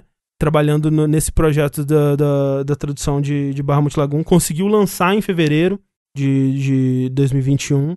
E agora fica só a perda, né? Fica só a ausência por conta de campanhas de ódio, campanhas de, de bullying, né? Nem, acho que a palavra bullying nem é forte o bastante para expressar o que é, o que é realmente que, que Nier e pessoas em volta, né, estavam passando ali. É um terrorismo, né, cara? Não é nem É. bullying, assim. É negócio é é. criminoso, assim, terrorista. É um absurdo. Assim, queria que existisse justiça e punição nesse mundo. Só isso. né? E então assim, o que, né, fora tudo isso, né, fora o sentimento de, de, de injustiça, né, de, de completa impotência aí, fora tudo o que já tá acontecendo no mundo, né? Fica aquele aquele lembrete, né, para você que tá ouvindo a gente aí e que talvez estiver passando por algo parecido, estiver sentindo algo parecido ou pensamentos parecidos, tenta conversar com alguém, se não for possível o CVV, né? Tem, tem tanto o número, né, que é o 188, quanto o site, que pra gente que não gosta de falar no telefone, né, às vezes é melhor que tenha um chat, você consegue falar por texto mesmo. Existem, é, existe trata- tratamento psicológico gratuito, né? Que pelo menos existem não só em São Paulo, mas a gente conhece mais em São Paulo. Sei que Uhum, uhum. tava circulando no, no Twitter um tempo atrás, assim, uma lista de, de, de atendimentos gratuitos. Então, assim, sempre importante ir para isso, assim, não, não ignorar, não, né? Não achar que é bobagem, que vai passar, né? E, e tendo dificuldade, procurar realmente esse tipo de, de ajuda. E acho que queria acrescentar uma coisa assim, que eu sei que, né, o, o, o nosso público de jogabilidade, nossos ouvintes, eles são em, em esmagadora parte, a gente, não, a gente não sabe, não conhece todo mundo, mas assim, todo mundo que a gente interage nos, nos, nos streamings, no, nas redes sociais e tal, é um pessoal que é sempre muito, muito amoroso, muito caloroso, muito respeitoso, inclusive. É, mas eu queria, eu queria deixar esse de novo, né? A gente já falou a respeito disso algumas vezes.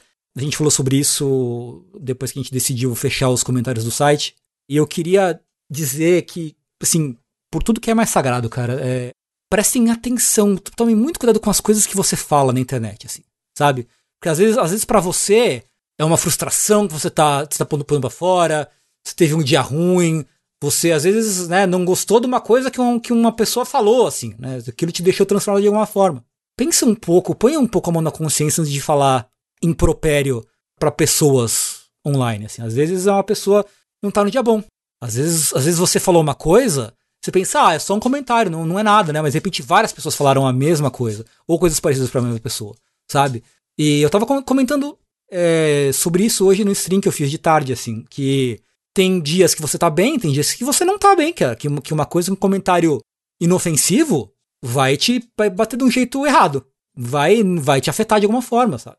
Então, assim, por favor, tenham muito cuidado quando vocês forem se dirigir a alguém que você não conhece, com quem você não tem intimidade. Às vezes você faz um comentário achando que, ah, é brincadeira, não, não tive intenção. Né? Você não pode controlar, é impossível controlar a forma com que as pessoas recebem, recebem o que você fala. Só, ah, mas não é, não é para se ofender, foi só um comentário. Não é, não tá no desígnio de quem fala dizer como que a pessoa que recebe aquilo vai, pode ou não pode, ou deve se sentir a respeito daquilo que ela, que ela ouviu. Então, assim, de novo, e não tô dizendo que, que dizendo que você que tá ouvindo esse podcast, que tá assistindo o stream, faça esse tipo de coisa. Mas eu acho que é uma mensagem que é, que às vezes são pequenas, pequenos comentários, pequenas atitudes que podem realmente é, se acumular numa coisa maior, ou você pode tá, ver uma pessoa que tá tomando esse tipo de atitude certo? Então é, é uma coisa que eu acho que a gente tem que prestar muita atenção e ter muito cuidado no, no, no tratamento que das pessoas, né? Hoje a gente vive num, num ambiente essencialmente online, mas ainda assim, presta atenção e, e, pensar um, né? Pensar um, uma, duas vezes antes de falar, na forma que você vai falar, né? Porque a gente nunca sabe como que nosso comentário vai, vai atingir, vai eh, repercutir nas pessoas que estão ouvindo aquilo. É nessa, nessa entrevista mesmo que tipo, você, você vê que as pessoas tratavam Nier como, como se não tivesse uma pessoa ali, sabe? Como se fosse. É, é só a internet, né? A internet não tem consequências, né? E a gente sabe que não é assim, né? Então fica aí o vazio, né? E vamos aproveitar. Obviamente a gente vai lembrar das pessoas que se vão, mas vamos celebrar as pessoas que estão aqui Sim. enquanto elas estão aqui. Com certeza. É, é, é muito importante também. Eu quero celebrar o Rafa. Quem yeah! não quer? O Quem Rafa, é que não quer? Que passa muito pano pra Nintendo, Rafa. Eu nunca passei um pano pra Nintendo. Nem sei quem é essa empresa que você tá falando. Tá, em primeiro lugar, você pode provar que eu conheço a empresa? Eu Rafa, dá um zoom out aí rapidinho na sua câmera, Rafa. o quê? a minha tatuagem do Link pelado aqui no peito. Rafa, você ah. não vai com, não tá pensando, considerando comprar um novo modelo de Switch OLED, tá? André Campos, meu caro amigo. Uhum, me diga. E a gente não pode julgar as pessoas assim, sabe? Poxa vida, quem é que nunca considerou? Não é verdade? Não é verdade? Considerou o quê? Espera. Um, é, um, um, um gasto irresponsável e, e completamente inútil. Quem nunca quis comprar um volante para jogar Forza? é verdade. Olha, o volante vai ser mais útil que um novo modelo de Switch. Isso é verdade. Mas, gente, deixa eu falar. Fala pra mim, Rafa. Vamos, vamos, vamos é, situar as pessoas. Vocês lembram a gente que ia anunciar um novo Switch Pro? Batendo aquela. KKKK. O novo Switch Pro! É, Mais um dos rumores acertadíssimos que você ouve não. aqui no Vértice. Pois é, é. não, porque vai rodar 4K! ai, ai, ai, que loucura, na é verdade. Mas é, a Nintendo anunciou hoje, no dia dessa gravação, que pau no cu de todo mundo. Switch Pro, nem sei o que é isso, porque anunciou o novo Nintendo Switch OLED Model.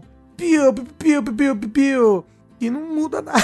Mas, Rafa, você, ó, na sua posição de fanboy da Nintendo, que claramente entende como as decisões são tomadas, né, os decisões de business, Você Meu- meu tio acha. sempre me conta tudo. É, sim. Você acha que em algum momento, de fato, rolou a intenção de fazer 4K? Porque os leaks, né, do Takashi Mochizuki, do pessoal da Bloomberg e outros aí, eles se provaram em quase tudo. Tipo, os outros detalhes estão corretos, né? O tamanho da tela, a tela em si, né? O lance da, do- da porta Ethernet e, e outros detalhezinhos assim, eles acertaram, né? Só que faltou o principal só. É porque eles anunciaram esse novo modelo que melhora a tela, tem mais espaço de armazenamento interno, Uhum. tem 64 GB ao invés de 32, e a dock vem com adaptador LAN embutida. E só ele faz. Ah, ele tem um. O stand dele é diferente. é, assim. o stand dele que você O bota pra dock, ficar né? de pé. É. Ah, tá. É, o stand, já. Não, não, é, é, mais, é mais, mais, bem feito, né? É, Agora, agora é, é a- o comprimento todo do corpinho do console, em vez de ser só um pezinho. Né? É, que é horrível. Eu, É. nunca, eu nunca confiei em usar Não. com o pezinho só. Ah, eu usei bastante. Quebrou o pezinho. é verdade. Quebrou mesmo. Mas olha só, Rafa, deixa eu, deixa eu então falar aqui as comparações dos dois, ó.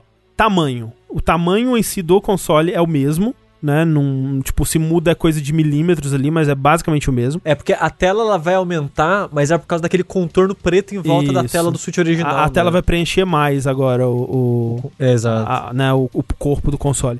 O peso era 400 gramas e agora vai pra 421, então é 20 Nossa, gramas não- mais. Não consigo segurar Por quê? É só, é só pra não ser pesado. 420, né? É, só, pra ser não ser 420. 420.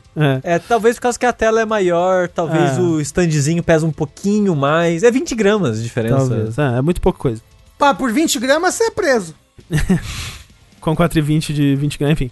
É. A tela era LCD de 6.2 polegadas e agora é OLED de 7, mas a resolução é a mesma, 720p, né? É, memória interna, como o Rafa falou, 32, era 32 e agora é 64 GB.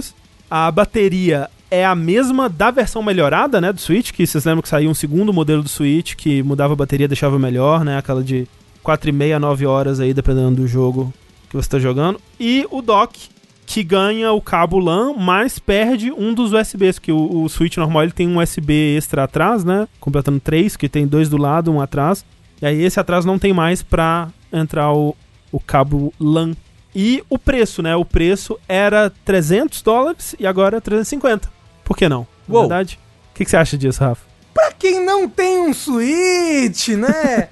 eu acho que é uma boa. Como a gente tava conversando no grupo hoje mais cedo, eu acho que esse foi um grande presente da Nintendo pra gente, que é, olha, você não precisa comprar. Olha só. Sim. Eu vou comprar? Não sei, não garanto nada. Mas, é... é isso aí, né? É... É tipo, eu. Eu confesso que eu fiquei bem feliz com essa palhaçada, sabe? Porque quando eu vi o trailer do Zelda, eu pensei, puta, tô fudido, eu vou querer comprar o Switch Pro pra jogar esse Zelda aí bonitinho, rodando maneiro e tal. Eu, eu confesso que eu nunca acreditei no 4K. Mas eu acreditei na possibilidade de rodar um pouco melhor as coisas. Uhum, uhum. Não que fosse virar um PS4 ou 5, mas que rodasse um pouquinho melhor. Uma performance um pouquinho melhor e tal. Porra, uma performance um pouquinho melhor. Queria, mu- eu queria muito, eu queria muito. Aí, eu, eu confesso que eu já tava me preparando psicologicamente pra comprar um console que eu não vou jogar. Porque eu não jogo Switch esse ano. esse ano eu só liguei o Switch para o Ring Fit. E eu Ah. não tô exagerando, sabe? O meu, o meu Switch tá um- acumulando poeira em cima, porque eu não movo ele mais, eu não tiro ele mais do dock, eu não faço mais nada com ele, sabe? E foi uma alegria só quando eu vi esse trailer, esse anúncio que veio do nada. É. Sim, só, a Nintendo só jogou isso no mundo. E eu vi que é só uma tela OLED. Eu falei, tô de boa, show. Maravilhoso. Show, não preciso É gastar no jogo dinheiro. portátil mesmo? Tipo, é exato, eu não jogo no modo portátil. E que nem o Rafa falou, isso, esse modelo é só pra quem não tem ainda, sabe? Porque não faz sentido. O upgrade pra quem já tem não faz sentido. É, não, talvez faça mais sentido lá nos Estados Unidos, que você tem como, ah, dar o seu switch de entrada, né, ou sei lá, um upgrade faz mais sentido nesse caso. Mas é, é bizarro, assim, eles estarem cobrando 50 dólares a mais por isso, um console que basicamente não tem nenhum ganho, né, de performance de fato mesmo, sendo que 50 dólares é bastante, né, assim. Quanto que, quanto que é um PlayStation 5? É, depende, é 400 o sem leitor, 500 com leitor. Então ele tá 350, né? É. isso. É. ok. É 50, ele tá 50 dólares mais barato que o PS5 sem leitor. É complicado, né, do Nintendo. Assim, não dizendo que o seu console não tem os seus méritos, né? Ó, a coisa mais legal desse. Ó, tem que dizer, muito bonito. Achei muito lindo o Switch branquinho. Eu não gostei do O- branco os que eles usaram. branco, né? É, achei tudo muito bonito. Achei o dock bem mais bonitinho com a bordinha arredondada. Sim. E uma coisa que, se você voltar no anúncio do Switch, eu falei mal que parecia um, um desses consoles piratas, um, um Polystation, que é aquele logão gigante, assim, Nintendo Switch na frente do dock. Agora eles fizeram bonitinho, pequenininho assim, ó. Muito mais bonito. Mas Muito mais olha só. André. Talvez, talvez o, o Joy-Con e o dock vendam à parte. Então, Então, o dock não- eles já disseram que vai vender a parte. Então, Né, teria que comprar também o Joy-Con, mas não vou comprar nem fudendo. É bonitinho, mas a única diferença é que tem é, conexão de, de LAN, né, de cabo. E eu não, não jogo nada online. É mais fácil pra comprar o adaptador, que é o que as pessoas usam, né? É. é, mas o adaptador é difícil de achar também, né? Apesar É. de que talvez hoje em dia seja mais fácil. Sabe uma coisa que eu, eu fico meio confuso um pouco? Talvez quem tem Vita possa, possa me iluminar um pouco aí. Tengu tinha Vita, né, Tengu? Tem sim, senhor. Então o Tengu Ah, tá- foi você que comprou, então. Fui eu, eu- a culpa é minha. Então achamos um dos três. É, porque tem duas coisas que eu tô. a Minha TV atual do meu quarto é uma TV de OLED. E eu tenho que conviver com o medo 24 horas de burn-in. Hum. Pra quem não sabe, a tecnologia de OLED tem esse pequeno defeito, é o grande defeito da, da tecnologia, é que cada pixel da tela são divididos em vários, em três subpixels, Uhum. e esses pixels, eles têm uma vida útil, porque cada um desse, cada um desses pixels, eles são iluminados por um composto orgânico ou LED, organic blá, blá, blá, que tá lá dentro e tem uma vida útil. A sua TV vai morrer. E é isso, não tem nada que você possa fazer em relação a isso. O que as empresas foram fazendo ao longo do tempo é implementando tecnologias para tentar prolongar e preservar esse composto orgânico lá no pixel. Mas, Sushi, a era do buraco negro. Eu sei. Mas é caro pra cacete a TV de OLED e eu fico preocupado. Aham. Então, a parada do, do, do burn-in é: se você vê muito uma mesma imagem, você vai queimar muito dos mesmos subpixels e você meio que vai marcar permanentemente sua televisão, mudando um pouco o contraste de cor, né? Como aquela cor vai funcionar naquela área específica. Então, eu não deixo, não pode deixar a TV parada mais. Pode sim. Sabe aquele costume de, ah, deu tela de load aqui, vou pegar o celular pra olhar o Twitter? Não pode, porque você vai deixar a TV parada 5 minutos na mesma tela, você vai ficar chorando porque vai dar o burn-in da, da letra da- do Mas- negócio na tela. TV parada da dengue. Mas, Sushi, tudo, tudo acaba. Você também vai morrer um dia. Você também vai ter o burn da vida, que são as rugas. E As marcas da vida, marcas de expressão. Você quer. Você tem que deixar a sua TV é, viver a vida dela, Sushi. E como essa tecnologia não tem uma luz interna no painel, porque a TV de LED é uma TV de LED porque tem um painel de LED atrás da película ali que faz a imagem pra iluminar e você enxergar. Não existe isso. É só a própria luz do pixel iluminando a tela. Isso quer dizer que a televisão é ótima no escuro, Uhum. porém se abriu a janela, acabou a imagem. Hum. Assim que tem um brilho no, no ambiente, você não enxerga mais porra nenhuma. E a minha pergunta é: Tengu, o modelo inicial do Vita era a tela de OLED. Você conseguia enxergar na rua ou em lugares bem iluminados e tal? Sushi, você presume que eu usei meu Vita na rua nos últimos sete anos? Seis anos? É, Eu não sei a sua- quando, quando você usou ele, não sei. Você ousada usava ele sua- com a Não, não. janela aberta da sala? Não, não, não, minto, minto, minto. Eu, tanto, eu, eu usei, meu- eu usei meu Vita pra jogar Vagrant Story, quando a gente ia gravar o Dash. Eu tava jogando Aham. ele no Vita. Que isso, spoilers. Ô, louco. É, verdade. E aí, cara, eu não lembro de, de, de ter muita dificuldade, não. Não. O meu Vita não deu burn-in na tela. É, e acho que é isso. Não me lembro de ter tido problema com a tela do É. Vita. É que precisa ter jogo pra jogar no Vita pra ele dar burn. Eu platinei o Senran Kagura de Vita. Pô, aí sim. Que tem que soprar o, soprar o microfone e passar da menina levantar. Foi a Agnes, foi a Agnes que pegou esse troféu, inclusive. Cara, É, Tengu se recusou. né? Mas eu fiz, essas- eu queria fazer essas perguntas porque quando eu vi que era um console supostamente, possivelmente portátil, e eu lembro de todas as vezes que a Thalissa fala, pelo amor de Deus, abre a janela desse quarto, eu falo, não, não vou enxergar nada. eu fiquei pensando, como é que eu vou usar o Switch tipo, em lugar muito iluminado? Como? Vai funcionar? Vai estar vai tá de boa? Porque supostamente ele vai ter uma parada de autorregular o brilho pra preservar o OLED. Ele, ele, como é que ele vai fazer se ele não tem uma câmera? Porque celular faz isso porque tem uma câmera, né? Mas videogame portátil bom é videogame que você não consegue jogar no, no, no claro. Já, É. já segue aí a tradição dos Game Boys. Isso é verdade. Ah, em resumo, Em resumo. Deu vontade de comprar um Switch Pro com LED? Compra um Vita. Olha, eu acho que é um investimento é, muito melhor. Se você já tiver um Switch. É, compra um Vita. Mó legal. Não, mas eu vou jogar jogo de Play 1 nele. Acho legal. Vai. Isso é bom. Vai! Já vem desbloqueado, já. Aí você aí você se vira. Dependendo de onde você comprar, vem desbloqueado, sim. É verdade. Os caras já fazem um esqueminha ali. E tem o Vita TV também. Mas o que, o que eu queria dizer aqui é que se eu comprar, vocês nunca vão saber. Não, corta pro Rafa já. Gente, fiz pra order do Switch. Nada disso. É, inclusive, Rafa, como é que tá no Brasil isso aí? Tá? Vai lançar também? Porque no- nos Estados Unidos, no, no mundo, né? No mundo lá fora, vai lançar dia 8 de outubro, né? Existe, existe um mundo lá fora que tá até se curando da pandemia, reza aí ela ainda. Nossa, Esse mundo lá fora. incrível. Meu tio trabalha na Nintendo e lá eles já se curaram da pandemia. Lá, lá, lá não tem mais Covid na Nintendo. Mas, aqui no Brasil, não vai chegar em outubro.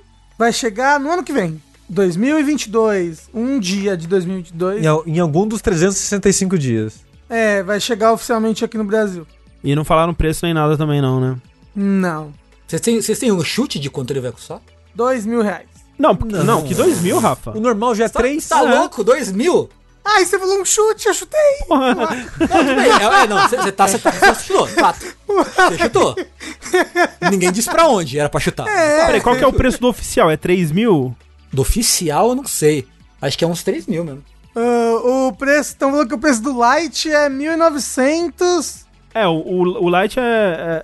Peraí, estão falando 2.500 ou 3 mil? O preço oficial, não, não de mercado cinza.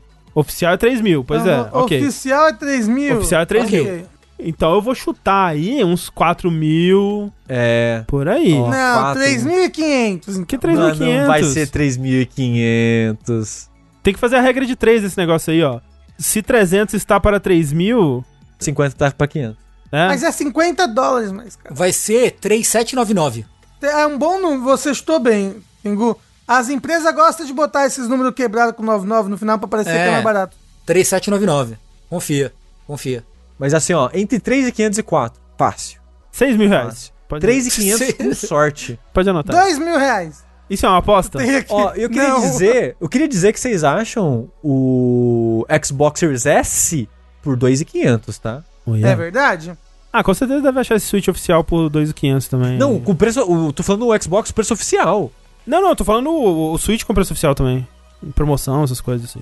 Sempre fica um pouco abaixo. Enfim, Switchão, Switchão OLED. Mas, ô, Tengu, o bom é que o presidente tá baixando o preço das coisas, né? Então a gente vai pagar muito mais barato. Um abraço, né? Fica aí o quê? O meu abraço aos gamers. É, sempre. Alguém falou, você fala, fala presida! E responde, um abraço aos gamers. Isso. Tomara que ele fale isso lá do presídio, né? Não? Isso, isso, isso. Porque o que aconteceu? Porra, o presidente aí fazendo um trabalho exemplar, pra variar, né, desde 2018. Socorro. Assim, não dá pra dizer que não é consistente, né? Porque só fez merda desde 2018. e aí, o que aconteceu? Na... Recentemente, muito recentemente, na verdade, a Sony anunciou que não tem mais isso aí de segurar preço de joguinho, não. não acabou, acabou a mamata, né? Essa mamata aí realmente acabou. Um pau no cu de todos os gamers. Isso! Então, jogos clássicos do PlayStation 4, jogos do- daquela, daquela série PlayStation Hits, que são os rela- relançamentos mais baratos de jogos de PlayStation 4 de, de de outros consoles também, vão ficar 24% mais caros. 24, todos eles. Aliás, ficaram, né? Não é nem vão ficar. É, já ficaram. Então, todos os jogos que estavam R$ 79,90 vão para R$ 99,50. Olha só que legal. Por quê? E dessa forma, dessa forma, o jogo digital brasileiro torna-se mais caro que o jogo americano. É, mais caro que a, que a conversão pra dólar, né? Então, tipo, pra gente aqui, se a gente que tem a conta americana quiser comprar um, um jogo PlayStation Hits, a gente tá no lucro no momento. Incrível, assim, é fantástico. Acho que eles já estão prevendo aí que o dólar vai voltar a subir, né? Eu imagino que sim. Seguraram por, por anos, né? Esse preço aí Sim. de, de, de, de 79, 79,90 e tal. Até teve a questão dele, de que eles numa época eles reduziram o preço pra 59,90, né? Também. Sim. E é isso, né? É loucura. Muito obrigado aí. Só, muito, só tem o quê? Agradecer. Agradecer a, a ficar feliz, né, por essa nova, nossa nova atualização aí. Eu vi no Twitter algumas pessoas subindo hashtag pra baixar o, pre, o, o preço PlayStation Lower Prices e o ha- hashtag jogar tem limites, né? Que eu gostei dessa.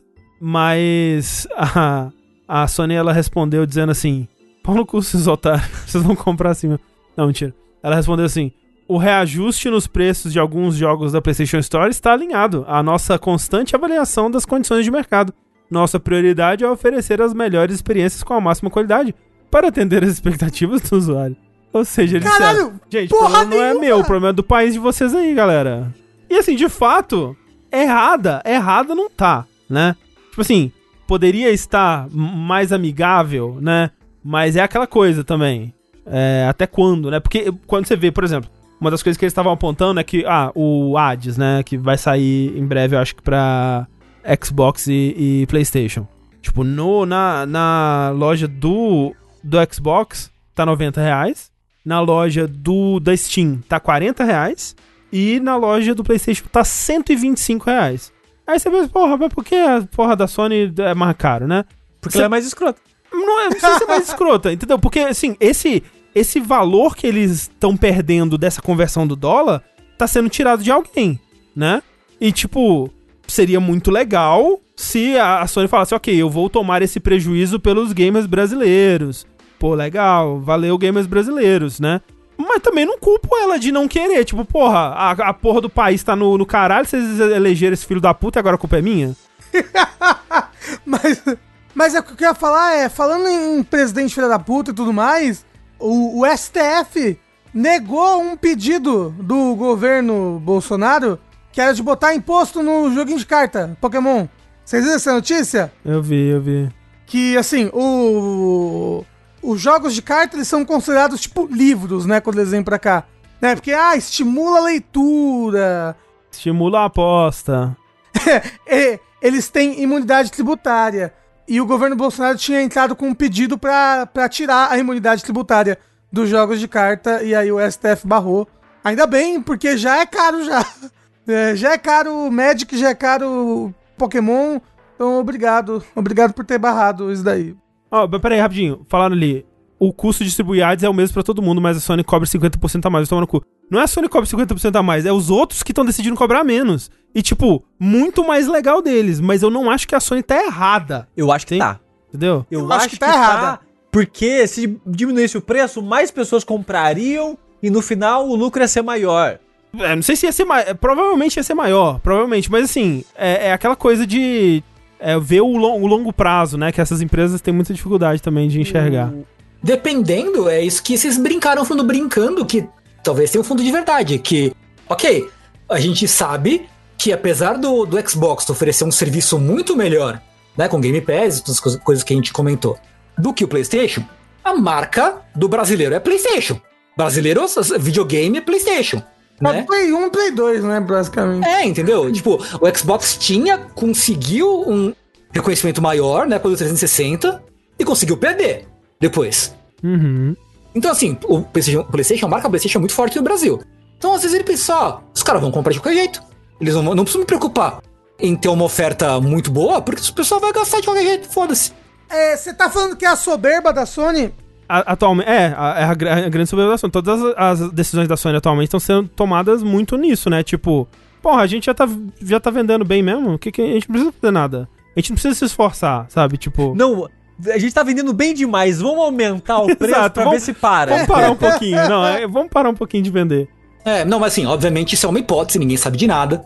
São hipóteses possíveis, dentro do que a gente sabe, que é muito pouco, mas pode ser simplesmente que a Sony, de repente a Sony do Brasil, não tem, ou sei lá, é uma, é uma diretiva internacional de que não, vocês não vão mais subsidiar porra nenhuma.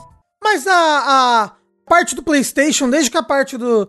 Eu não lembro se foi a parte do PlayStation, mas desde que parte da, da empresa da Sony deixou o Brasil, em maio, eles realmente acho que eles estão. Né, aumentou o preço da Plus, agora aumentou o preço desses jogos aí, né? Eu acho que tinha uma parte da empresa aqui dentro que pensava mais pro nosso mercado, né? E acho que s- é, sem essa parte a Sony tá agindo como aquele país lá de terceiro mundo, aumenta lá o preço lá pra gente não- ter prejuízo com aqueles bosta. Seja como for, é, a economia do Brasil certamente tem uma influência imensa, se não total, nessa decisão, assim. Então, né, de qualquer forma, é, parabéns aí pra quem votou, votou no 17. É, mas o, o negócio é a gente privatizar a Sony. O, Isso. o. É. Essa é a solução. Vocês viram a onda que tá tendo de comunidades gamers no Facebook virando página Ah, eu pro vi. Bolsonaro, assim? Sim.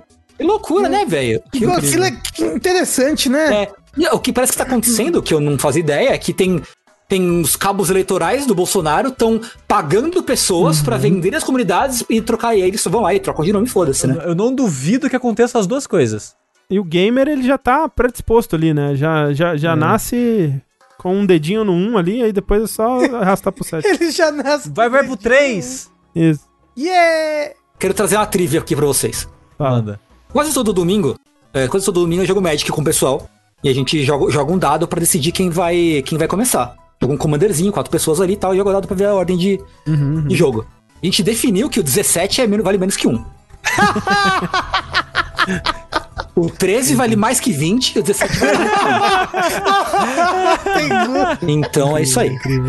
Eu só queria fechar isso aqui, é, desse assunto todo aí do, do aumento de preço, reiterando uma coisa que a gente já falou antes, né? Quando a geração tava começando, o jogo de 70 dólares, essa coisa toda. Que é mais um, um- um prego aí no, no, no caixão da mídia digital no Brasil, né? Porque a mídia física tá voltando com tudo, galera. O, o negócio agora é comprar mídia física, porque você vai ver um desses jogos PlayStation Hits aí no, numa lojinha, ou né, Mercado Livre, ou, ou outra, ou lojas mais, mais, mais direitas aí, você acha por, na faixa de, de 60 reais, 70 reais. Promoção tem direto também, né? E pra mocinha também. Pra mocinha também, de fato. É, o, o próprio Demon Souls de PS5, você acha o disco por 250, 300 reais. O negócio é que o console com disco, primeiro, já vai. É uma realidade, né? Quanto mais pro futuro a gente anda, menos existe console com disco, É. né? E é mais caro quando tem, né? Pois é, eu só queria dizer que enquanto os outros jogos caem de preço, os de Switch só sobem. Tô vendo aí Splatoon 2, os caras vendendo por 500 reais. Ah, o físico? Ah, não, mas é foda. Não, é jogo da foda. Nintendo. E, e é louco que o jogo da Nintendo não cai de preço no mercado cinza. Por que não cai de preço no mercado Porque, cinza? porque também? não cai no digital também e porque sabe que Nintendista é otário. É, deve ser. Ah, ah, não, a explicação é porque você sabe que Nintendo é otário. É, essa é a explicação. Mas uma coisa que não tem explicação, viu? Só pra gente. Uma curiosidade aqui. Porque é muito raro os jogos subirem de preço, né? A gente tá num- numa situação muito específica que supostamente estavam subindo por causa do reajuste do valor da moeda do país. Uhum, uhum. Mas a Falcon, a, a desenvolvedora Falcon, por algum motivo, ela vai subir o preço de 14 jogos do Steam. Eita. Tipo, do Steam em geral, pra todos os países, todas as moedas, pra tudo. Ah, Por exemplo, o, o IS 8, que o Lucas do Nautilus gosta tanto, ele vai de 40 pra 60 dólares. caralho, por quê? A série Silver Case do Suda foram eles que relançaram esse remaster, vai de 10 dólares pra 20. Caralho. Porque foda- foda-se, foda-se. Porque pirataria, né? É, Eles, eles vão aumentar vários jogos e sei lá por quê. O, o, o que eu digo, gente, não é que a culpa é da pirataria. O negócio é que irei piratear. Entendeu? Quer dizer, não irei, imagina. Eu falei Falcon. É a Nis América que tá subindo as coisas? É a Nis América, eu falei errado, desculpa, eu tô com Falcon na cabeça por causa do Trails, mas é a Nis América que, é, que A faz Falco isso. é a desenvolvedora só. É, é, a- é a Nis. Essa Nis. Mas é só isso, eu achei um absurdo eles subirem 20 dólares de um jogo de 3 anos atrás. Né? Do nada. Do tipo, nada. como se. Vai, é porque vai lançar o jogo novo. Aí vai aumentar a demanda do jogo antigo. Isso é. É, E o sonista é tão otário quanto o otário quanto o nintendista. Mas nessas camadas toda a Nintendo ganha. Não, ganha não. E como a gente sabe, Rafa, o primeiro sonista otaku de todos é Jin Sakai, o protagonista de Ghost of Tsushima. É, mas ele não é otário, não, né? Quem é otário é a gente que vai gan- ganhar um selo de otário aqui, ó. seu Selo de otário, pá! Que é o seguinte: o joguinho do Jin Sakana, o fantasma de Chuchuquinha, vai ganhar uma versão do diretor, né? Que vai lançar para PS4 e PS5. A versão do diretor tem várias coisas, como sincronia labial, Uou. que não tinha. Não, pera, calma. Sincronia labial pro áudio em japonês. Exato, né? Que todo mundo, primeiro, o jogo, todo mundo devia jogar jogo com áudio japonês, porque o, o Jin Sakai é dublado pelo Zoro, e é, Verdade. maravilhoso a dublagem dele, mas não tinha sincronia labial, então ele, ele falava tipo o pessoal do, do Telaclés, assim, sabe? Do, era um pouco errado, assim, mas não, o negócio é que se você, você, meu, meu, meu, meu caro colega, Você vai falar, mas eu já comprei esse jogo. Eu já comprei. Mas eu, eu queria jogar ele no Play 5 agora com as melhorias. Vai ser de graça, né? Vai ser que nem o Final Fantasy Intergrade. É de graça? É de graça? A expansão é paga, mas a, o- a versão de PS5 não. É, a expansão que é o DLC, né? Então, porra, eu queria, eu queria passar. Eu queria, eu queria pegar então. Então, saiba, meu caro amigo, que não é você não vai, não vai ser de graça não. Não existe jantar grátis na, na, na Sony. Que é o seguinte, o upgrade do PS4 pro PS5, você tem que pagar, né? Como é que é? Se você tem o jogo base e você quer jogar ele no PS5, essa é uma bagatela, gente, de R$ 104,90. Que nos Estados Unidos é 20 doll. Isso. Ah, não, pera. Agora, a expansão com a melhoria gráfica e de controle é 159 reais? Não, não, não. O Rafa tá explicando mal. Calma aí. não, calma pera, aí, é porque só. são várias expansões, só ficou confuso. Ah, vai. Olha só. Se você tem o jogo base É, tem um jogo base. e você quer a versão de PS5, né? Tipo, com essas melhorias que o Rafa falou, mas só o jogo base, mas com as melhorias do PS5, 104 reais. Se você tem o jogo base, mas você quer a versão do diretor, que são as melhorias mais o conteúdo novo, aí é 159 reais, que aí é 30 dólares. Ah. E se você tem a versão, se por algum motivo você comprou a versão do diretor para PS4 e quer update disso, da versão do diretor para o PS5, é 10 dólares, mas não falaram o preço em, em real, então não dá pra saber ainda. Mas peraí, a versão do PS5 já vem com as melhorias de controle, André? Ou, ou é só a versão do diretor? É porque assim, a versão de PS5, ela vem com melhoria de controle, áudio 3D, dublagem, eh, lip sync em japonês e tudo mais. O que é versão do diretor mesmo, assim, né, o conteúdo novo, é o que eles estão chamando de Ilha Iki, né? Que é um- um- uma outra área que você vai visitar, que você pode ir, ir para ela a partir do segundo capítulo do jogo, que aí vai ser uma nova história, como se fosse tipo uma expansão mesmo, vai É ser um DLCzinho. sim. é, um DLC, tipo, vai ter uma nova área com nova história, novos personagens, novas habilidades, novas armas, novas armaduras. Vai ser um novo joguinho ali, dentro daquela ilha, contido ali com, né, uma nova experiência. E isso que ele que é o, o- a novidade mesmo, né? Mas assim, ó, pau no cu da Sony. Vai tomar no cu. Aham. Porque tá lançando essa porra desse jogo um ano depois, nem faz muito tempo que o jogo saiu. É. Tá 60 dólares a versão de PS4 e 70 de PS5, a, a mesma porra. Ele tá cobrando 10 dólares a mais pelo quê? Nesse inferno. Inclusive, né, a, a versão de PS4 é 300 reais, a de, a de PlayStation 5 é 350 reais. É, é a- é a taxa do otário. É você que comprou o PlayStation 5 no lançamento, você tem que pagar uma taxa extra por ser otário. É muito babaquice, viu? É muita babaquice. Nossa, mas não tem como. Tipo, várias empresas que você diria, essa é escrota. A Square, a Square é escrotíssima com o preço das coisas. A Square é a louca que cobra 80 reais no jogo de celular. Aí, o que, que ela faz? Ah não, Final Fantasy VII Remake você dá upgrade grátis. Só o conteúdo extra que você paga. Mas o jogo base você consegue levar do PS4 pro PS5 de boa. Você pode comprar o disco de PS4, colocar no PS5 e você já pode instalar a versão de PS5. É, tipo, eu, eu acho que eles lançarem essa edição de, de- do diretor a 60 dólares e até assim, a 70 no, Play- no PlayStation 5, de novo, é que nem o lance do, do preço lá. Não é o ideal, mas eles estão já padronizando isso, né? Os jogos de PlayStation 5 vão custar 70. É, é- Mas não justifica. não, não, não justifica nenhum, eu concordo. Não, não- não- em nenhum momento justificou, mas é o que eles estão fazendo e dentro da lógica deles faz sentido. Não justifica, concordo, nenhum desses jogos. Returnal a 70, nem fudendo. Que, que ideia, que porra é essa? Mas é o que eles estão fazendo. É, tipo, é um relançamento de um jogo do ano passado. 70 dólares é só realmente pra. Ah, Demon Souls é um relançamento de um jogo de 2009. É. É, tá, eu acho absurdo, porque é um lixo. Mas falaram ali, ó, o upgrade pro PS5 é grátis. Não, Não, é. A- não. O jogo de PS4 teve um patch pra rodar melhor no PS5. Sim. Mas a versão nativa de PS5, que vai usar as features de controle, som 3D e blá blá blá, pra ser meio que um jogo de PS5, você tem que pagar. Você tem a versão de PS4, você tem que pagar pra atualizar pra versão base de PS5. Você quer a ilha nova, você tem que pagar ainda mais pro jogo virar o tal Director's Cut. É tudo É. pago nessa porra. Mas o que eu tô dizendo é, isso se, se faz sentido, se não faz, né? Eu acho que não faz, mas é uma prática comum lançar uma versão do diretor, tipo, um ano depois, uma versão jogo do ano, né? Isso tudo, tipo, acontece com todos os DLCs. Às vezes nem tem conteúdo novo e eles lançam de novo no novo pacote, cobram o mesmo preço é, de, de um jogo novo, né? Você ainda pode ir lá e comprar o jogo anterior. Tipo, isso acontece, nossa, mas direto, assim. Tipo, o Horizon fez Então, isso. Mas quando acontece isso, você, por exemplo, o Bloodborne, quando lançou o DLC, lançou uma versão do jogo com o DLC no, Uhum. do disco.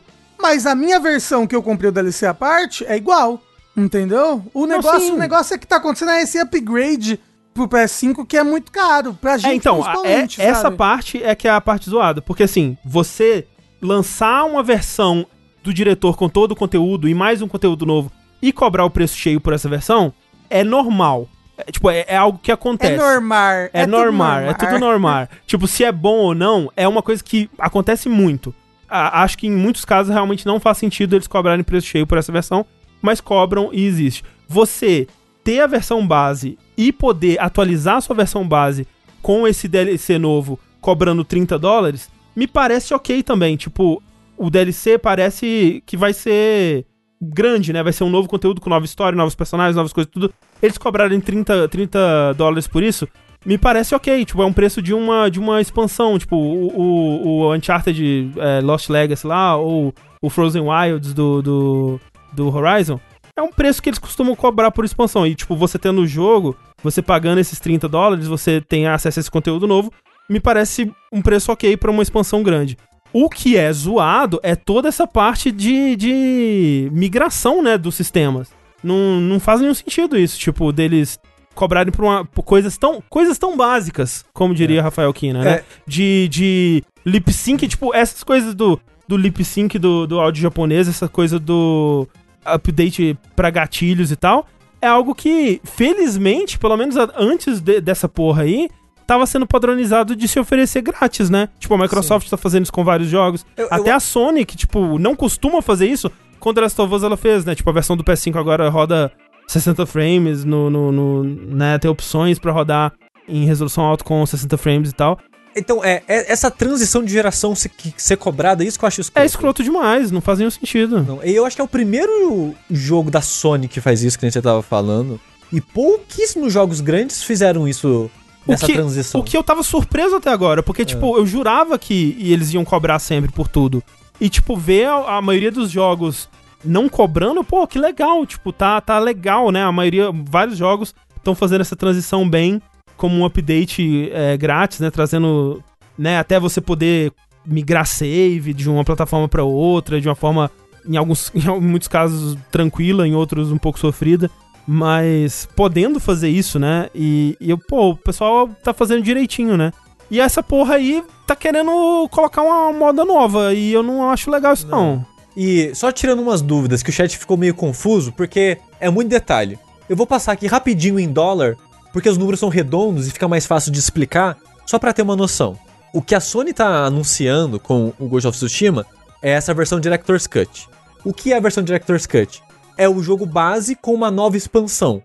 Isso.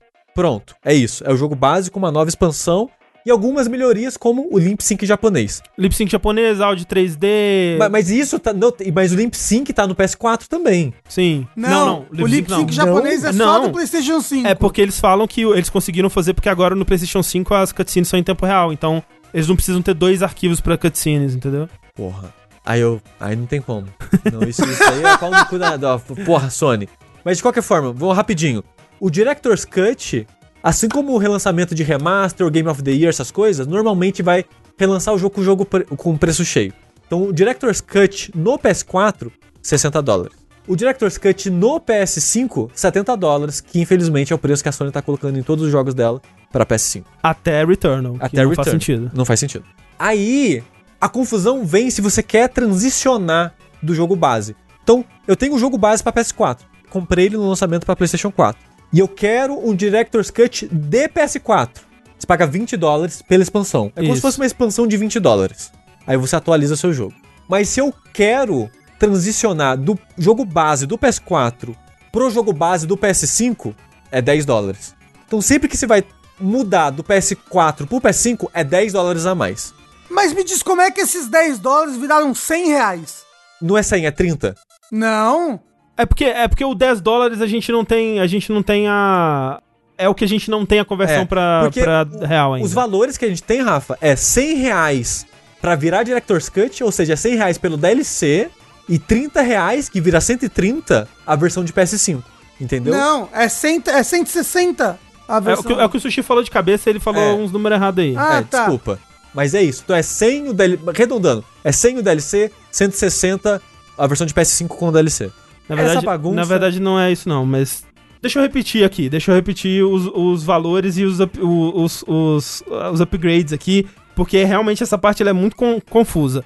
Se você tem o, o jogo base, PS4. É, e você quer a expansão pro, pro, jogo, pro jogo base, é 104 reais, que é 20 dólares. Se você tem o jogo base no PS4 e quer a versão do diretor completa no PS5, é 159 reais, que é 30 dólares. E se você tem a versão do diretor no PS4 e quer a versão do diretor no PS5, é 10 dólares. Que Não é tem, não tem 55 preço reais. oficial em português. Mas o pessoal tá falando Em português, eu acho. Não tem preço em real oficial. É, mas o chat tá falando que é 55 reais. É basicamente isso. E se eu tenho a versão base do PlayStation 4 e quero ter a versão base do PlayStation 5, não dá. Eu acho que é uns 55 dólares. Não, peraí, se você tem a versão base do PlayStation 4 e quer a versão base do PlayStation 5, você não paga nada. Não. É, ué. Tipo, o, o seu, o seu- a sua versão base do PlayStation 4 roda nativamente no PlayStation 5. Não nativamente, né? Roda na retrocompatibilidade do PlayStation 5. Ah, não, ó, estão falando que não tem versão base do PlayStation 5, só tem versão do diretor. Isso. André, então. É, não, é isso então, que eu tô te falando. Não tem versão base do PlayStation 4. Não, se não tem versão base do PlayStation 5, então pra mim jogar no PlayStation 5, ou eu jogo a versão de PS4, Isso. ou eu pago 159 reais. Isso. Isso, é. Ele roda no PS5 só por retro. Ei, mas você sabe o que é mais confuso ainda? Que essa discussão toda do Ghost of Tsushima, que não foi uma discussão só no Brasil não, porque pra gente é muito mais caro as coisas, é, isso desencadeou uma outra discussão com o pessoal da Nintendo, vocês sabiam disso? É mesmo. que um pessoal começou a falar videogames estão muito caros, blá blá blá blá blá. E o pessoal começou a ficar puto com o Metroid Dread estar custando 60 dólares. E começou uma grande discussão sobre se jogos 2D valem 60 dólares. Ah, mas aí já é babaca. eu, tô, é, eu tô falando, canais da Nintendo assim, jogos 2D valem 60 dólares? E aí, tipo, começa, não, jogos 2D, 2D não valem 60 dólares. Aí você dá Blá, unsubscribe e manda o YouTube nunca mais te recomendar aquele Então, canal. é, é, pois é. Então é isso, pau no cu do, do, do gamer. Mas continuando então com o Sony, né? Essa empresa que nos traz tanta desgosto, tanto sofrimento. Ela de fato só faz a gente sofrer. E eu espero que ela não faça essas pessoas sofrerem, porque a Sony, ela tá correndo atrás e tá fazendo mais compras de uns estúdios aí. Talvez uma compra que elas ainda não oficializaram, mas talvez vai vir em breve. No caso, eu estou falando que a Sony, ela comprou a Housemark Olha aí. do Returnal, que a gente falou um pouco mais cedo, e comprou também a Nixis, que eu vou falar daqui a pouco. Quem é essa Nixis que eu não conhecia até então? Nem eu. É... Acho que ninguém conhecia, só eles. A Housemark, ela é esse estúdio de jogos arcades que a gente já falou várias vezes aqui nos vértices de, do que a gente tá jogando. A gente já elogiou o estúdio no geral, que é um estúdio que ele meio que faz jogos bem diferentes do padrão hoje em dia, assim. Que eles têm um viés muito jogo de arcade mesmo, sabe? Uhum.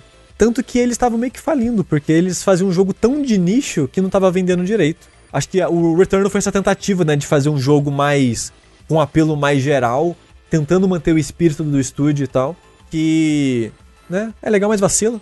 É legal, mas é roguelike. Ah, é legal. Tá, tá- eu acho que tá nos meus top 10 do ano fácil. E é curioso que a Housemark, se for ver o histórico dos jogos dela, boa parte, acho que a maior, pelo menos os jogos recentes, a grande maioria, tudo exclusivo da Sony, né? Muita Uhum. parceria com a Sony. Sim, sim. Teve uma coisa ou outra que eles lançaram sem. Que é o, o Next Machina, eu acho que foi geral, foi lançamento geral. Eu acho que saiu pelo menos pra PC É, também. teve aquele jogo de plataforma lá que eu não joguei, que parecia legal, que saiu pra mais plataformas também. Sei qual, não lembro o nome. É, de qualquer forma, a parceria com a Sony tá rolando há muito tempo, igual a Insomniac, né? Gente, vocês estão de sacanagem com a minha cara. Outland é da Vai ver que é Housemarque? um outro Outland de outro Eu nome. acho que é da Housemark sim. Ele é da Housemark? Outland, Outland é aquele que você muda de cor? É, eu sei que foi lançado pela Ubisoft. Então, mas quem desenvolveu foi a Housemark, Ah, olha certeza. Foi? Olha, isso eu não sabia. Mas eu tava pensando em Loucura. outro recente deles. Mas ok. O, o, o Bruno Zilli, inclusive, falou que eles estavam fazendo multiplayer mas pararam pra terminar o Returnal. Loucura. Mas foi interessante que a compra foi algo meio Insomniac, né? Porque a Insomniac também, a grande parte dos jogos dela eram exclusivos da Sony. Até que a Sony, depois da Maria, falou: foda-se, chega aqui. Matterfall, o jogo que você tava pensando. Matterfall, isso, isso. Era Matterfall mesmo que eu tava pensando. Obrigado. E eu achei interessante essa compra de meio que de estúdios próximos, já que já, tipo, a gente já tá trabalhando no, no, no, no Conchavo aqui no- há tanto tempo, por que não? E é interessante que eu tava vendo aquela nova série de vídeos do Jeff Grubb no Giant Bomb, e ele comenta por cima de por que grandes empresas estão comprando Eu outros achei estúdios. interessante isso também. É, eu não tinha visto esse raciocínio antes. Ele falou de É. uma maneira que, tipo, pô, gente, é tão óbvio. Como assim É. vocês não sabem disso? Pessoas inteligentes que entendem o mercado. É. Mas ele comentou lá uma visão de mercado que eu não tinha visto ainda, e faz sentido, Faz. que é as empresas, é, grandes empresas, estão acumulando muito dinheiro recentemente, principalmente videogame, por causa que o- os gastos em jogos têm aumentado muito com o tempo, apesar de uma crise geral em, em muitos países do mundo afora aí. É gastos que você fala, tipo, a venda de jogos, né? Não os gastos para E- produzir. isso, né? isso, isso, isso, isso. Os consumidores estão gastando mais com isso, as empresas estão lucrando mais. E esse dinheiro extra que eles estão entrando, no geral, a empresa não gosta de deixar dinheiro parado, né? Você tem que reinvestir esse dinheiro em outro lugar. Só que a bolsa tá meio zoada. Já faz um bom tempo aí, desde que começou a pandemia, ou até an- pouco antes, a bolsa de, do- de valores tá meio zoada. Então, em vez deles investirem em ações e coisas do tipo, eles estão adquirindo assets. Eles estão comprando outras É. empresas pra agregar valor. Não é nem que a bolsa tá zoada, e provavelmente tá, mas eu não saberia dizer. Mas o que ele diz é que tá vindo uma crise aí, uma, uma, uma bolha, uma, alguma bolha vai estourar e a- as coisas vão, vão deixar de valer como elas estão valendo hoje. E, e se eles não gastarem, se eles não gastarem esse dinheiro agora, esse dinheiro vai valer menos daqui a pouco. Isso. Então eles estão meio medo. que fazendo investimentos é, em estúdios agora, que são, em teoria, investimentos a longo prazo que pode ser rentável e funcionar nessa lógica. Então por isso que a Sony tá comprando os estúdios, a, a, a Xbox, sei lá, Tencent continua comprando um milhão de coisas, THQ continua comprando um milhão de coisas. É, a THQ não, né? A Embracer Group continua comprando Sim. um milhão de empresas e tal. E faz sentido, me pareceu fazer sentido. Faz. Como alguém que não entende absolutamente nada. Porque de fato tá rolando mais recentemente do que no passado. Tipo, Sim. Tá muito mais frequente é, essas é, aquisições e fusões, né, de, de, de empresas no- nos últimos anos aí, vamos dizer, nos últimos dois anos do que era antigamente. Tipo, sempre aconteceu, mas tá numa, numa, num volume muito maior mesmo recentemente. Então, eu, eu acho que a, a Sony ela só, ela só oficializou essas compras da Insomniac, acho que há uns dois anos atrás, e a Housemark agora, por causa dessa transição, nessa lógica de investimento aí, que me eu- pareceu fazer sentido. E eu tinha reparado isso, sabe? Eu tinha reparado que tava acontecendo com mais frequência, mas na minha cabeça era tipo, ah, ok, a gente tá se encaminhando para o futuro cyberpunk onde só existe uma grande empresa, Também, que também é o, o- o governo. a Disney. Exato, É, quem vai morar no país da Disney? exato. Eu! O parque da Disney vai crescendo e, Exatamente, e cobrindo exatamente. os Estados Unidos, assim. É. ah, vai ser tipo um WandaVision, assim, um hexágono gigante. É. Mas o interessante dessa compra da Housemark, assim, eu acho, que tem várias coisas interessantes aí, porque a Housemark é um estúdio que eu gosto, gostaria de ver eles existindo por mais tempo e fazendo mais jogos, jogos que eles querem, sem pensar, tipo, putz, a gente precisa vender mais que mil cópias, gente, porque se a gente continuar vendendo mil cópias do jogo aqui, fudeu, Uhum, uhum. a gente não vai conseguir continuar assim. Então, eu espero que a Sony não mate eles, mas o interessante no anúncio é que a conta do Twitter, do perfil da Sony, Do Japão. do Japão, é, Uhum. quando foi postar a imagenzinha, todo mundo postou uma imagem, tipo, logo do PlayStation e logo da, da Housemark. Uhum. A Sony japonesa postou a mesma imagem, o mesmo fundo, o mesmo tudo. Só que em vez do logo da Housemark, o logo da Bluepoint. Cara, isso daí, velho. Esse o, foi o- muito engraçado. foi o cara muito da, engraçado. da a pessoa da- das mídias sociais. Isso é- Nossa, ele confundiu Gente, a pasta ali. Não, não tem, co- não tem como isso ser um acidente Não tem sem como. fundo. Sem, É, sem, sem, sem ter um fundinho de verdade. Porque Não alguém foi lá no como. Photoshop e fez essa porra, sabe? Alguém foi lá. Tipo, não tem como. Não, e tipo, na, na montagem de estúdios atrás tem o Demon Soulzinho tem, ali. tem o Demon Souls, tem o Demon Souls. É, é. tipo, é, é aquilo. É, é- provavelmente era, era assim, ah, vai ser é, nessa ordem que vai acontecer. A gente vai anunciar Ah. primeiro a Blue Point, depois a Housemark. Falaram que o Demon Souls também só tem nesse anúncio japonês. É, porque, né, os- são os estúdios do PlayStation Sim, Studios, sim. né? E Tipo, ah, ou, ou- eles falam assim, ah, as duas coisas vão acontecer junto, a gente vai anu- anunciar os dois ao mesmo tempo, ou próximo do mesmo tempo, Sim. ou então, tipo, o negócio com a Bluepoint vai fechar primeiro, então a gente vai anunciar eles primeiro, e depois a Housemark, e aí alguém se confundiu É. ali na hora da ordem, e, sei lá, talvez demorou mais pra concluir por alguma burocracia, qualquer porra que seja, e não concluiu ainda, então eles não É. estão prontos ainda pra anunciar a compra da Bluepoint, mas, tipo, vai acontecer. É, assim, que nem o chat tá zoando. Depois dessa imagem, porra. É. É, é, tipo, o chat tá zoando, mas eu acho que a pessoa foi demitida. A, a pessoa da rede Eu social acho, Não, eu não é acho. que, que eu acho. postou Foi. isso daí. Coitado, né? Ah, mas né, o pessoal não tem dó de, de, de peão, assim. Então já fica a informação aí da possível compra da Bluepoint. O que faz assim, esse boato já tá rolando faz tempo, né? Que a Sim, Sony sim, iria sim, comprar a Bluepoint. Talvez não boato, mas essa, esse sentimento, né? É, é um daqueles estúdios que você já considera assim, né? Porque é outro estúdio que tá muito associado a- ao PlayStation já, tipo. Eles fizeram é, alguns, alguns é, remasters, né? Que saíram multiplataformas, mas muita coisa recente, né? Tipo, ah, os, os Uncharted, acho que eles fizeram Jack and Dexter também. É, É, os dois remakes, né? Os dois maiores projetos dele, Sim. né? Shadow of Colossus e Demon Souls. Sim, sim. É, eles vão fazer um remake de Bloodborne agora. Isso, vão fazer É isso assim. mesmo. Eles vão refazer o Miyazaki agora. Não, Só que eles vão, vão mudar o design, né, dos personagens, porque o design É, não, é não. sacrossanto. Não, o Miyazaki agora vai estar cheio de piercing. Ele, quando ele andar, vai balançar o pescoço. Aí ele vai fazer um som assim, ele vai ser dublado pelo Troy Baker, ele vai ser. Ele vai fazer uns sons. O, o, o Father Gascoigne vai ser um gordo escroto. E gordo é escroto demais, né, gente? Não, o cara da Ah. Bluepoint falou assim: porra, eu joguei esse tal de Bloodborne aí, mas não entendi o negócio. O cara chama Gascoigne e não peida? Não, vamos corrigir isso aí. Guys, Voltando rapidão pra, pra Housemark, fica o questionamento que eu deixo com vocês, porque assim, o, o, o pessoal da Housemark fez um, um textinho, né? Um, um post, né? Como sempre acontece, e eles disseram o seguinte: um testículo.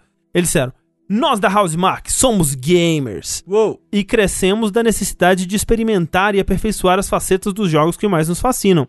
Também não temos medo de correr em nossa própria pista e tentar novas combinações. Com o apoio da Sony e sua família de estúdios, poderemos crescer em nosso próprio lugar na indústria e mostrar o que a Housemark pode criar sem limitações. O que, que isso quer dizer pra vocês? Vocês acham que. Porque a Housemark, até agora, por exemplo, ela estava sendo um ponto que contradizia aquele, aquele, aquela matéria do Jason Schreier, né? Sobre os, os rumos da Sony aí, dela só querer investir em jogos maiores, porque o Returnal, apesar deles terem cobrado 70 dólares, ele claramente não é um jogo com o mesmo tempo de desenvolvimento, o mesmo orçamento de um The Last of Us, de um, né, Horizon Ghost e of tal. Tsushima. Exato. Director's Cut. Director's Cut. Vocês acham que ah, o próximo jogo da Housemark vai ser menor, mais arcade, talvez a Housemark até voltando um pouco mais às origens, ou vai ser um jogo ainda maior do que Returnal Ainda e a maior. gente vai ver a, a Housemark entrando nessa vibe aí dos jogos AAA super uh, gigantesco? É, eu, eu ah, já a consigo que ver, vai ó. chorar, a câmera no ombro. Isso. Vai ser Resogun com câmera atrás Isso. e vai ser Metaverse. E aí você sente o drama das pessoas que você tem que resgatar. Isso, o mundo de voxel, aí você tem que... Vai escorrer voxels dos seus olhos. E a outra compra, a terceira compra e a tríade é, da Sony agora foi a Nixis. Que é um estúdio que eu nunca tinha ouvido falar. De que país que é esse estúdio? É vida. isso? Da Holanda. A Holanda? Nepotismo? Holanda? Blue Box? Não, é Holanda porque o comunicado, quem escreveu foi o Hermes Host. Hum. que é, né, CEO da, da Guerrilla, que também é holandesa. Então tá ali, ó. Ah, eu, eu só achei. Eu só achei curioso que o, o nome do, do CEO da, da Nixis é Rodeu Cajambo. Rodeu pau no teu cu, né? Mas quem é essa Nixus? Que porra de estúdio é esse que ninguém nunca ouviu falar? Ele é um estúdio de porte, basicamente, que trabalhou exclusivamente. Muito louco, porque não era. Não era um estúdio que era parte da Eidos, por exemplo. Mas só trabalhava com o estúdio da Eidos. Uhum. Só Crystal Dynamics, IO Interactive e, outros estúdios que faziam parte da família da, da Eidos aí. Que eventualmente, quando a, Square comprou, né, foi trabalhar com jogos que essa equipe continuou desenvolvendo. Por exemplo, eles que fizeram porte pra PC do Avengers. Eles que faziam porte pra PC de tudo dessa galera, assim. Desde o Legs of Kain, eu acho. O primeiro jogo que eles fizeram porte pra PC. Sim. E Dreamcast. Porra! O primeiro Legacy of Kain, aí toda essa série do Raziel foram eles que fizeram. Vale dizer que de o porte do primeiro Legacy of Kain pra PC é muito ruim, tá? Tem que fazer altos hack pra fazer ele rodar em, em 4K é, widescreen. E é muito Nossa. difícil fazer, fazer ele rodar com o controle. Tem que jogar no teclado muitas vezes. Não é É, bom, e a não dublagem em português? A dublagem em português é maravilhosa. É. Ô, Mas vo- não é você diria que se eu fosse jogar Legacy of Kain hoje em dia, que é um pensamento que passou pela minha cabeça, eu jogo no emulador do Play 1 então, mais fácil? Sim, ou Dreamcast. Dreamcast é a melhor versão. Ah, O foda é que. aí, Emulador tipo, de Dreamcast? É. Eu não sei, eu não sei se o emulador de Dreamcast ele Não. tem uma performance muito Não, boa. roda bem, roda bem, Roda roda bem? bem. aham. Ok, então, assim. A versão definitiva do jogo seria o Dreamcast, que ele roda 60 frames, né? Já vai estar mais fácil de você usar o controle das coisas. E se, se bobear, tem alguém aí que fez um, um patch do- da dublagem em português. Não que, não que você deva jogar com a dublagem em português, porque, né? Boa, boa mesmo, não é? Mas tem um valor ali, nostálgico. tem o seu valor. É, mas eles trabalharam o importe de, que nem eu falei, todos esses jogos da, da Crystal Dynamics, Eidos, família Eidos ali no geral, eles que faziam porte pra PC no geral. Até os três Tomb Raiders, os mais recentes, foram eles que fizeram Uhum, também. Lembra quando teve toda aquela história do cabelo da Lara Croft? Sim. Né? Foram eles que versa- fizeram Trace a versão... Effects. É, foram eles que fizeram a versão de PC. E a Sony comprou um estúdio, André, especializado em fazer porte pra PC. Loucura, na o que, verdade. que isso quer dizer? O que, que isso quer dizer? Que vai colocar eles pra trabalhar em jogo agora pro PS5. Isso. Mas é, mas assim, faz bastante sentido e é legal, né? Eles terem um, um estúdio dedicado pra isso, né? Porque eu não sei quem tava fazendo os ports, porque o do Horizon veio meio zoado, né? O Sim. Horizon pro PC. Aí o Days Gone eu acho que já veio melhor. Eu não sei, realmente eu não joguei ah, nenhuma versão de PC desses jogos que você falou aí da, da Square Enix Eidos aí.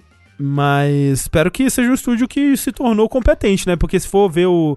Se, for- se eu for julgar o trabalho deles baseado no, no porte pra PC de Legacy of Kain, eles não Pô, mas é o primeiro jogo que eles fizeram porte, porra. Ah, porra, isso aí foi com 98, André, de Deus. É que eu não lembro se eu joguei algum outro. Eu tava vendo repercussão, repercussão na notícia e tem um pessoal falando muito bem dos trabalhos mais recentes deles. Ah, legal, legal. Né? Mas é, então, assim, mostra um, um certo comprometimento, né, da Sony em continuar com isso do- dos, dos portes pra PC, o que é muito bom. Mas, André, Hum. a Sony é meio feita da puta, né? Fiquei sabendo aí. Voltando então para a Sony filha da puta. Se tá pouco de motivo pra você achar que a Sony só tem tomado péssimas decisões e sendo soberba e filha da puta, vem aí mais uma notícia, né? Porque Ian Garner, que é o desenvolvedor de Neon Doctrine, ele fez um, uma thread, um fio no Twitter falando um pouco da sua experiência como um desenvolvedor indie no PlayStation, né? Na verdade, não no PlayStation, desculpa. Ele fez uma thread falando sua experiência na plataforma X, né? que ele disse que é, é a experiência dele nessa tal plataforma X que não é a plataforma do Game Pass, né? E, e- e ali ele dá vários detalhes de que, infelizmente, não é, é Nintendo, infelizmente não é Intellivision, é realmente o, o PlayStation. E ele, se, ele conta, né, algumas coisas que ele, que ele passou aí nesse processo já algumas vezes, né? Não só com esse jogo, mas é uma experiência de, de alguns anos aí. E que as coisas não, não, não mudam e não, não parecem melhorar muito, mesmo né, na transição de uma, de uma nova plataforma. Então ele conta como, por exemplo, você tem que passar o seu jogo por um, um sistema de certificação extremamente burocrático, né? Num, numa, é, num sistema que parece saído direto de uma empresa de informática dos anos 2000, que eu acho muito verossímil, assim. eu- eu- só consigo imaginar o back-end das coisas da Sony é, sendo rodado num Netscape 4.7, sabe?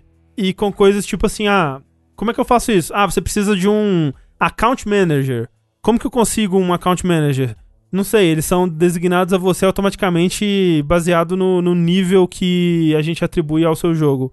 Tá, mas como que eu sei qual o nível que vocês atribuem ao meu jogo? Você não sabe. É, não tem como você saber. Tipo, eles têm algum sistema é, interno que avaliam os jogos, né, que estão para ser publicados no, no, no, no, no PlayStation. E esse, essa avaliação vai definir quanto de recurso eles vão dedicar para cada jogo, né? Então, se é um jogo que eles presumem que né, vai vender muito bem ou que é muito interessante, que deveria ter mais destaque, eles vão naturalmente dar mais visibilidade para esse jogo, vão fazer posts sobre esse jogo, vão exibir esse jogo, né, mais de uma forma mais é, ampla na loja. E se você recebe uma avaliação de, de, de não ser um jogo tão interessante assim, eles simplesmente não fazem absolutamente nada. Só que você não sabe quais são os critérios que eles usam, como que eles tomam essa decisão, até pra você poder melhorar o seu jogo pra atender melhor a esses critérios, né? Tipo, não, eu quero agradar a loja da Sony. O que que eu faço? Você não sabe, eles não te contam, não tem como você saber. Provavelmente é um, um ritual, eles põem o seu jogo na boca de um sapo, aí acende um incenso. Então, né, o caso do, do, do Ian é que ele sentiu que o jogo dele não estava recebendo nenhum, nenhum esforço, né, nenhum esforço da Sony sendo feito. E ele também, o mais frustrante, é que ele também não podia fazer esforço pra divulgar o jogo dele dentro da plataforma, né? Então, nem, por exemplo, coisas super comuns em outras plataformas como promoções, né? Que, porra, no, no Steam, né? Tipo, não, eu quero fazer uma promoção que, sei lá, hoje é meu aniversário, tá 15% off. E, tipo, ajuda a vender, né? Dá um boost. é, essas promoções, é, a pe- novas pessoas descobrem o seu jogo, é, novas pessoas falam sobre o seu jogo, e aí outras pessoas compram e. É uma ferramenta muito importante. Você não tem essa ferramenta no, no PlayStation. Tipo, eles definem quando seu jogo pode entrar em, em promoção, né? Você quer fazer no lançamento. Ah, tipo, ah, no lançamento meu jogo vai ser 20% mais barato. Não pode. Tipo, você pode fazer isso em todas as plataformas. No, no PlayStation você não pode. A menos, é claro, que você pague um mínimo aí de 25 mil dólares. O que é algo comum, né? Tipo, Microsoft também tem. Né? Você paga pra ter mais visibilidade na loja. O problema é todo, todo o conjunto, né? Porque na loja da Microsoft você tem é, outras ferramentas. Você pode controlar melhor e entender melhor a performance do seu jogo. O que ele fala e que parece ser muito frustrante da experiência na loja do, do, do PlayStation, no PS Store, é que você não tem informação pra mudar o que tá acontecendo com o seu jogo. Seu jogo tá indo mal, ele não tá vendendo, você não sabe por quê, você não sabe o que fazer, você não pode fazer nada. E é isso, você foi lá, atendeu, a, a- passou por todo o processo da, da- de, certificação, de, de validação do seu jogo na loja, ele tá na loja e agora, né, o, o destino. O destino vai cuidar dele. E é foda, né? E- Porque. e- não, sabe uma, uma, uma parte peculiar dessa história? Hum. André, eu não quero ser a pessoa da conspiração aqui. Ah, sim, claro. Mas como que aquele estúdio holandês, nessa parada toda maluca, estranha da Sony, conseguiu destaque? Não é mesmo, Sushi? Eduardo Sushi, você está me dizendo que o estúdio holandês que recebeu destaque no PlayStation Blog e que vai ter um demo jogável disponibilizado na loja da Sony, você está me dizendo que isso tem algo de estranho, que não co- compreende aos padrões de outros desenvolvedores indies sem um histórico de grandes jogos desenvolvidos? É isso que você está me dizendo, Sushi? Loucura. Eu não acredito. Mas vai tu, porra, Sony, por que, que ela dá destaque pra aquele Asset Flip e não pra, sei lá, outros jogos? Pois é, não é verdade? Talvez os caras pagaram, né? É, vai ver os caras pagaram. É, tá- é verdade. Mas pra ter post no blog até, será que tem um valor? Se você pagar 30 mil é post no blog. Deve é. ter. É que eu, eu, eu falo do post no blog, mas realmente eu não acompanho o PlayStation Blog pra saber o quanto de Normalmente, post de. normalmente de não tem jogo indie. indie assim, não. Ah. Até onde eu sei, não. Eu realmente não sei. Mas é, me parece. Eu acho. Eu acho estranho. Só acho estranho que, né? blá blá blá blá blá. E veja só, a Sony foi tão filha da puta hoje que o, o Tengu vai até. É um, a Sony deu um take tão ruim que obrigou o Tengu a ir dormir, né, Tengu? Isso. Basicamente. E agora vai lá brincar com o deck do peru. Com a carinha aqui, eu vou brincar com o deck do meu peru. Mas André, falando em empresas escrotas, Hum. Vamos voltar a citar uma que eu já citei hoje como uma empresa escrota que às vezes, às vezes, faz umas coisas legais. Hum. A Square Enix. Olha aí. É, a gente comentou no último vértice de notícias já, no vértice da E3 especificamente, que a Square anunciou o 2D Remaster, essa série de... Ela Uou. tá chamando de remaster, mas cada dia que passa eu vejo que é um remake, são remakes 2D, na é, verdade. então, são remakes. É, o É. nome tá remaster, mas são remakes. É. Dos seis primeiros jogos, até o momento eles anunciados pra iOS, pra mobile no geral e pra PC. Uhum. E a notícia que eu venho trazer hoje, preço Uhum. caro. Caro. Não, Mas- vou, não vou mentir. No que é? Steam, os seis jogos está por 278 reais. Preço promocional de comprar os três juntos. Peraí, os três, os seis. Os seis, isso, seis juntos, desculpa. Uhum. Porque o 1 e o 2 são 40 reais. 3, o 4, o 5 e o 6, cada um são 70 reais. Uou. Caralho, Ai, nossa, não. Tem que comprar os seis juntos. Pra... Não, mesmo assim, meu Deus, é caro.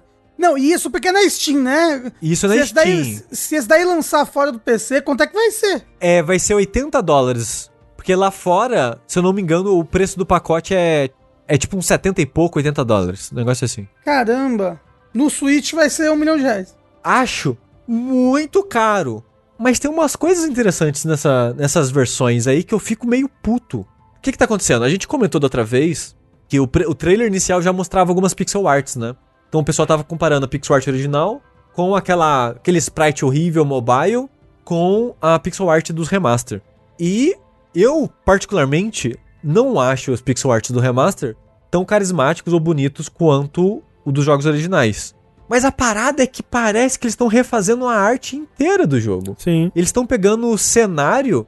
Não, que, não sei se eles estão fazendo do zero, mas eles estão retrabalhando parte do visual. Uma das imagens que mostraram foi do 6, e aquela cena de abertura com eles na beira do penhasco, antes era só meio que uma paisagem bem mais genérica, assim, né? E agora eles colocaram a cidade lá embaixo pra você ver a cidade também. É, a cidade pra, pra onde você vai ali em seguida, né? Que tipo, antes era só a Isso. montanha e agora você consegue ver a cidade lá embaixo. tá? Exato. Do tipo, não tá incrível, mas é ficou legal. Ficou É, não, legal. e, até coisas assim, tipo, ah, eles estão fazendo algumas, algumas coisas que no, no original parecia às vezes que o.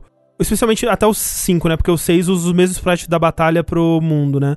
Mas antes parecia que quem fazia os sprites do mundo e os da batalha eram artistas diferentes. Então, os dois eles estão se baseando no, na arte original, mas talvez eles não estão conversando entre si. Então, às vezes parecia. É, apareciam detalhes diferentes entre esses sprites diferentes, né? Às vezes as cores eram diferentes. Do remaster, você diz? Não, no original. Ah, No original. É. Às vezes as cores eram diferentes, às vezes, tipo, ah, a cor do olho aqui no, no bonequinho pequenininho é preto, no, no, no bonecão é, de, de- da batalha é azul, sei lá, sabe? E eles estão fazendo essas coisas pra, pra ficar mais consistente, né? Tipo, ah, o, o modelo do, do monstro no mundo não tem nada a ver com o modelo dele no, no- na batalha. Ah, não, vamos fazer pra ficar mais, mais é, parecido, né? Então eles estão fazendo várias mudançazinhas, assim, até consertando esses probleminhas, né? Que, tipo, no fim das contas, são, né, coisinhas, assim, que não vão atrapalhar a experiência, mas eles estão, tipo, pô, tem uma atenção ao detalhe aí, tem um, tem um carinho, me parece aí, sabe? Outra coisa legal, a trilha sonora dos seis jogos são versões refeitas, regravadas com orquestra de verdade, instrumentos de verdade, não são chiptunes. E eu vi gente comentando no Twitter que nem a trilha do Final Fantasy XIV são orquestras de verdade. É, e gravando. supervisionado tudo pelo Nobuo Ematsu. Exato, com supervisão do Nobuo Ematsu. E assim, muito legal de novo isso que eles estão fazendo. É, especialmente se eles derem a opção de você trocar para as originais. Não sei se vai ter essa opção. É. Mas olha só, um, um- uma, um exemplo, essa cena que tá passando no vídeo agora, que é uma cena de um, de um bar do. é, acho que é do 6 isso aí, né? Você consegue ver o, ó, o original. Consegue ver o original na, na esquerda e o remaster na direita, né? E tipo, tá muito mais bonito no remaster. Tá mais Tipo, bonitinho. Tipo, eles fizeram, eles fizeram um- uns sprites mais bonitinhos pro, pro chão, pras pedras, tipo, a, a janelinha agora tem uma, uma luz lá de fora, né? Tipo, a- o, o sombreamento das coisas, assim, tá. da- da- dos objetos tá mais legal. Pequenos detalhezinhos, assim, sabe? Sim. O que E, e falaram ali, é, o, é do 4 do GBA, não é. Inclusive, esse vídeo que eu tô passando aí, ele tá comparando os sprites novos com os do GBA também. E não, não é, eles não estão pegando quase nada do GBA, na verdade.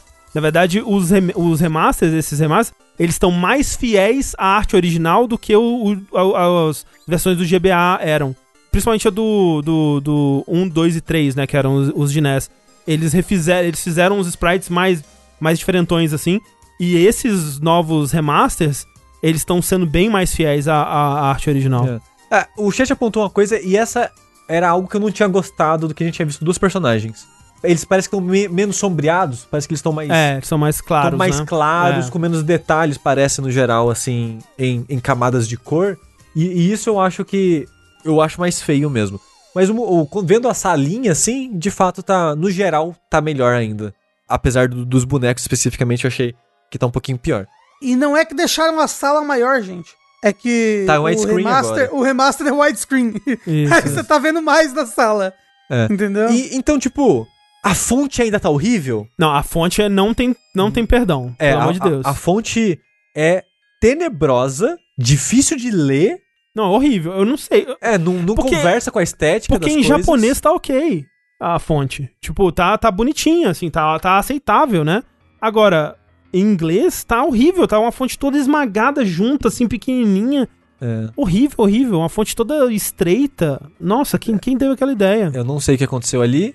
É, o bom é que se você for jogar a versão de PC, ah, mas o pessoal vai fazer mod até É, é, o cu dizer chega. Sim. Tipo, vai colocar fontes melhores, pode colocar até a sprite original, substituir É, só sim. e tal. Então no PC tem chance de com mod meio que virar a versão definitiva desses jogos. sim. E uma coisa importantíssima pra gente no Talvez Brasil. a coisa mais importante de todas. É. É, vamos ver a qualidade disso, mas importantíssimo, o jogo vai ter tradução pra português.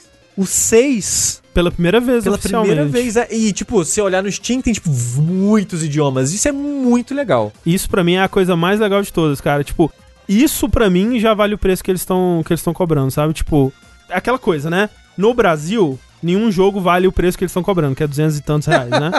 É, Mas- é, é basicamente 280 por todos. Mas, né, me imaginando num- numa realidade melhor, né? Onde eu pagaria em dólar, né? E, e tudo mais. Mas aí já ia, já ter no seu idioma já. É verdade, né? Mas se eu morasse num outro país, né? No outro país que fala português. Se eu, se eu morasse no Brasil de 2012, assim, Ah, ok. ou o equivalente a 60 dólares pelos seis jogos, 10, 10 dólares por jogo na média, né? Apesar de que eles estão cobrando menos pelos de NES e mais pelos de Super Nintendo. Eu acho ok, pelo trabalho que eles estão que eles estão fazendo, eu acho super justo. Tipo, é, inclusive eu acho que tá barato pelo que a Square costuma cobrar quando ela, quando ela faz esses portes assim, sabe? E tipo, É, esse mas, mas é porque a Square costuma ser bem não, não, é, puta, é por exato. isso. Tipo, é, me surpreende ser 10 dólares, porque 10 dólares me parece um preço justo, sabe? E nas mãos da Square eu, eu imaginaria que ela cobraria uns 20, pelo histórico dela, que eu acho zoado. Eu, eu acho muito foda, porém, aquele medinho de. São seis jogos longos, que eles vão lançar muito próximos um do outro. Dá aquele medinho de ser uma tradução Google Translate. Não acho, não acho. Uma tipo, equipe, tipo, corre aí, faz rapidinho eu, eu duvido, porque é, eles têm. é, esse processo todo é bem direto hoje em dia. Eles têm com certeza uma equipe de, de localização que cuida disso tudo já. É, o, o chat tava até comentando, tipo, o Kingdom Hearts 3 não saiu em português, por exemplo. É, né? Pois é. Então, é, eu, eu fico receoso com Não, a é. qualidade, Ju- Com, com razão, né? mas imaginando o melhor, pô, é muito maneiro, muito, sim, de verdade, é muito maneiro isso. Falaram ali, ah, mas se eles não mudaram o gameplay, joga emulador, então. Eles estão mudando tanta coisa que eu acho que já justificaram, sabe? E, e eu acho que esses jogos são muito. Eu sinto que, apesar que vai colocar novos idiomas e novas pessoas podem ter oportunidade de conhecer esses jogos e jogar entendendo a história e tal. Mas é um jogo que é muito difícil vender pra quem não conhece ainda, sabe? Uhum. Eu acho que é mais pro público que já Com conhece. certeza, com certeza. Principalmente o carinho que eles parecem estar tendo em replicar as coisas o mais próximo possível, um pouquinho melhor, né? Realmente como se fosse um remaster HD, digamos assim. É, e, e tem coisas assim de qualidade de vida que eles vão colocar, tipo, eu imagino, eles não falaram com detalhes, mas eu imagino que vai ser tipo como é no, no sei lá, Final Fantasy VII, que você pode é, acelerar, né, vai ter, sei lá, botão pra, pra se curar, essas coisas assim, pra você Quero. poder pular Quero as lutas e, e, e, né, Sim. ficar mais de boa. Mas ao mesmo tempo eles estão fazendo Tirar, umas tirar coisas... encontro aleatório.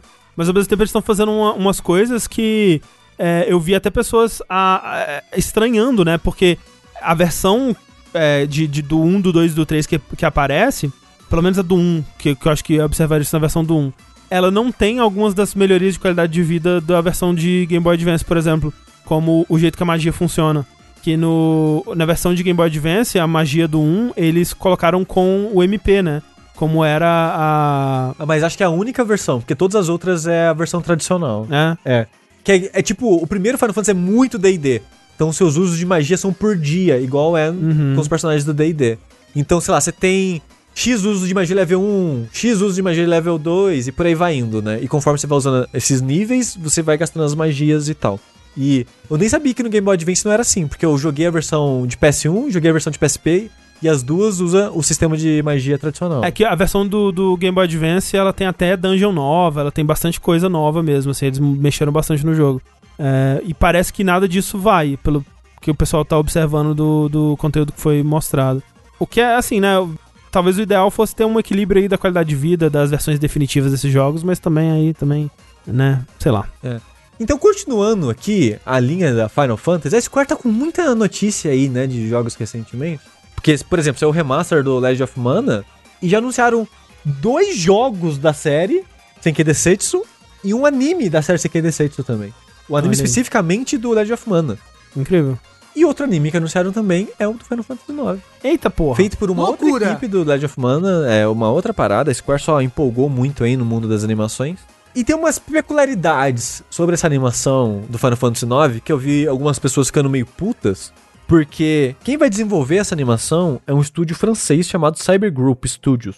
E falou que o público-alvo da animação são para crianças entre 8 e 13 anos. E é um estúdio que basicamente só faz animação infantil até hoje. Entendi. Aí, aí tinha um pessoal meio revoltado que, tipo, caralho, a, a história do Final Fantasy IX, que é a melhor parte do Final Fantasy IX, aborda muitos temas pesados que não encaixariam numa animação infantil. Mas aí 13 anos é meio que uma idade padrão pra animação, né? Sei lá, o Avatar, a lenda de Aang era 13 anos, por Hum. exemplo. Steve Universe possivelmente era 13 anos ou menos e também aborda temas que são mais profundos do que você imaginaria que teria num, num desenho pra criança, digamos assim. Então. A criança é subestimada. A criança entende a- as coisas. Mas também é burra, né? Entende nada, é bem burro. Ok, Desculpa. Assim, se adulto é burro ao ponto do que eu tô vendo na comunidade do, É verdade, do Mineco, André. É verdade. É porque, assim, uma, uma tangente aqui. Eu. Pra quem não acompanha os streamings, eu tô lendo o Mineco inteiro com uma visual novel aí, antiga já e tal, que, né? Tem muito foco em mistério, uma história gigantesca, com muitas reviravoltas e acontecimentos e coisas. E a Thalissa, ela é fã da, da série é, Nonakoroni ou In The Cry há muito tempo, né? Então ela acompanha a comunidade do Mineco, Higurashi, essas coisas. E, tipo, tem umas coisas que são muito óbvias. Você tá, tá lendo e você... Ah, tá, beleza, aqui... Isso aqui é pra representar aquilo lá. Que tem muito... Simbologia, digamos assim, na história. Aí tem gente que tá, tipo, no final da história. E, gente, o que, que era isso aqui era pra significar? Aí, tipo, o autor já contou 15 vezes, em momentos diferentes, em capítulos diferentes, a explicação daquilo. E tem gente que não entende. E tem gente que faz Mas é post. nove livros. E tem gente que é fala. difícil. Gente, tive uma sacada genial. Olha que maneiro isso aqui. Mas o, o autor escreveu exatamente isso que você tá... as pessoas não entendem. Eu acho muito impressionante como tem gente boa no mundo. Era tudo que eu queria dizer. É o público da animação de Final Fantasy IX, Xixi. Você mora no Brasil, como é que você tá surpreso que adulto O é estúdio do, do Final Fantasy IX, ele falou, o público da animação são os fãs de Umineco. Então eu acho que pode ter chance, ainda assim, dessa animação de Final Fantasy IX abordar os temas principais aí do, do jogo. Mas pode ser que isso nem lance, pode ser que isso aí lance daqui 10 anos. Tem muita coisa, porque pelo que eles falaram, eles estão em pré-produção ainda. Eles estão discutindo a bíblia é, da animação, que no caso pegando os pontos principais da história que eles querem manter o mais fiel, mais fiel possível é, na animação. Então muita coisa pode acontecer ainda. Vai saber que vai sair daí. O meu maior receio, na verdade, é que é um estúdio francês fazendo animação. Ué, deixa os franceses fazendo animação. Ah, Você- ah. Você nunca viu as vai trigêmeas? Com a espada, de repente, é uma baguete, né? As trigêmeas é, é francês? É, das menininhas da bicicleta. Não sei o que é isso. Agora, gente, vindo do nada, a COG, aquela, a mesma responsável por ter matado os nossos sonhos em 2015, quando encerrou o Grand Chase no mundo e no Brasil, ela recentemente, na madrugada de uma quarta-feira aí qualquer, botou Grand Chase na Steam. Vai ser relançado para PC em agosto, mês que vem. Que loucura! E vai ter até um beta fechado que já estou inscrito. Você também pode ir lá se inscrever pela página da Steam. O jogo vai ser intitulado Grand Chase Classic, porque eles já têm um Grand Chase Mobile aí, sei lá, eles vão. Mas é, é o jogo que você jogava lá. lá Eu não. Você é só Fale um por jovem você. adolescente. O que que é Grand Chase? Me explica. É um jogo de hacker, André. Um me- Não, não, não, não, não, não, não, não, não, não, não, não, não. Esse daí é Gunbound. É, É, Gunbound. porque, tipo assim, perto de Gunbound, assim, Grand Chase tinha pouco, pouco hack. Tinha muito. Você jogava Guns The Duel, Rafa? Você sabia fazer Não. o passo da borboleta? Não, não jogava Guns. Mas eu jogava Grand Chase, André. Grand Chase era a minha geleia. É por isso que você gosta de Smash, Rafa? Não, que eu já jogava Smash antes de jogar Grand Chase. Ah, ok. Que eu, eu comprei o meu GameCube com o Smash. Eu joguei Grand Chase desde o primeiro dia do beta aberto aqui no Brasil. Gastei meu suado dinheirinho da vida real no Grand Chase. Eu saía do CNA e comprava uma caixa de chiclete pra conseguir o pet que você conseguia, porque tinha uma promoção lá, Babalu e Grand Chase, não era Babalu. E aí se você comprasse lá vários chicletes, aí você Big usava Big. o código e... E existe Big Big ainda? Deixa eu procurar. Não, agora é Small Small. E eu amava muito o Grand Chase. E eu fiquei muito triste quando ele morreu, eu fiquei muito triste. Mas você ficou triste, mas você jogava ele em 2015? Ah, de vez em nunca eu entrava pra dar um olá pro meu personagem. Por quê? Deixa eu falar, eu gostava mesmo do Grand Chase na Season 1. No, no caso do, do PVE, né? Eu, eu gostava do PVP sempre. Ele era antiquado no sentido de que ele não. Tipo, como as coisas eram organizadas dentro do jogo. Era uma ranqueada, né? Você aumentava o seu rank do jogo, ele, ele se baseava no, na, na, em quão bom você era no jogo pra te botar com as pessoas. Não. Ele, você criava sua própria sala, dava um nome assim, tipo, No Army, No Liar, No Les, No Ryan, No personagem de AP, No não sei lá o que, No, No, No, No, No, No, No, No, No, No, No. Entra aí, nível 30 pra baixo. Mas você baniu todo mundo?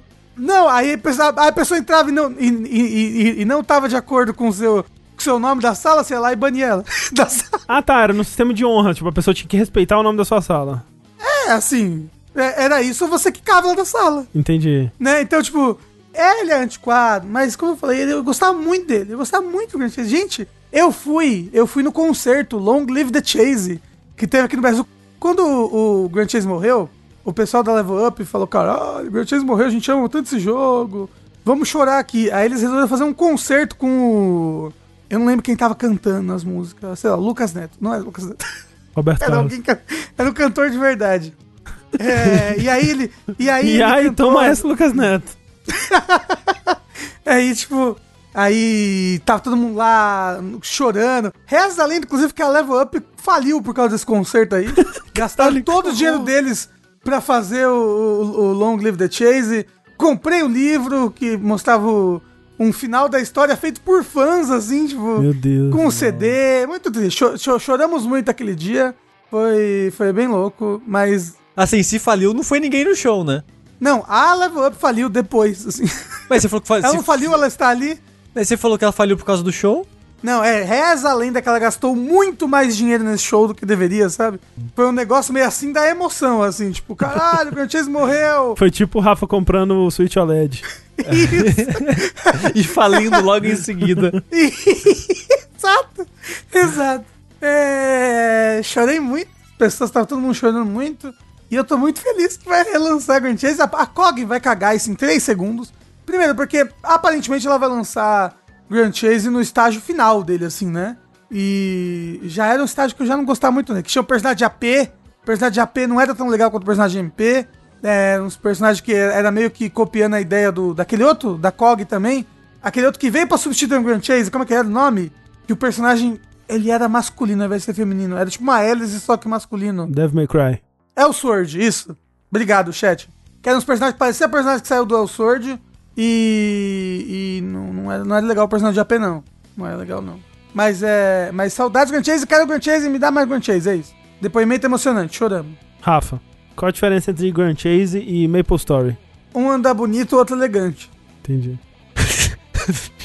eu queria dizer aqui que eu procurei no Google Big Big Chiclete e ainda existe. E hoje em dia eu- mudou o logo.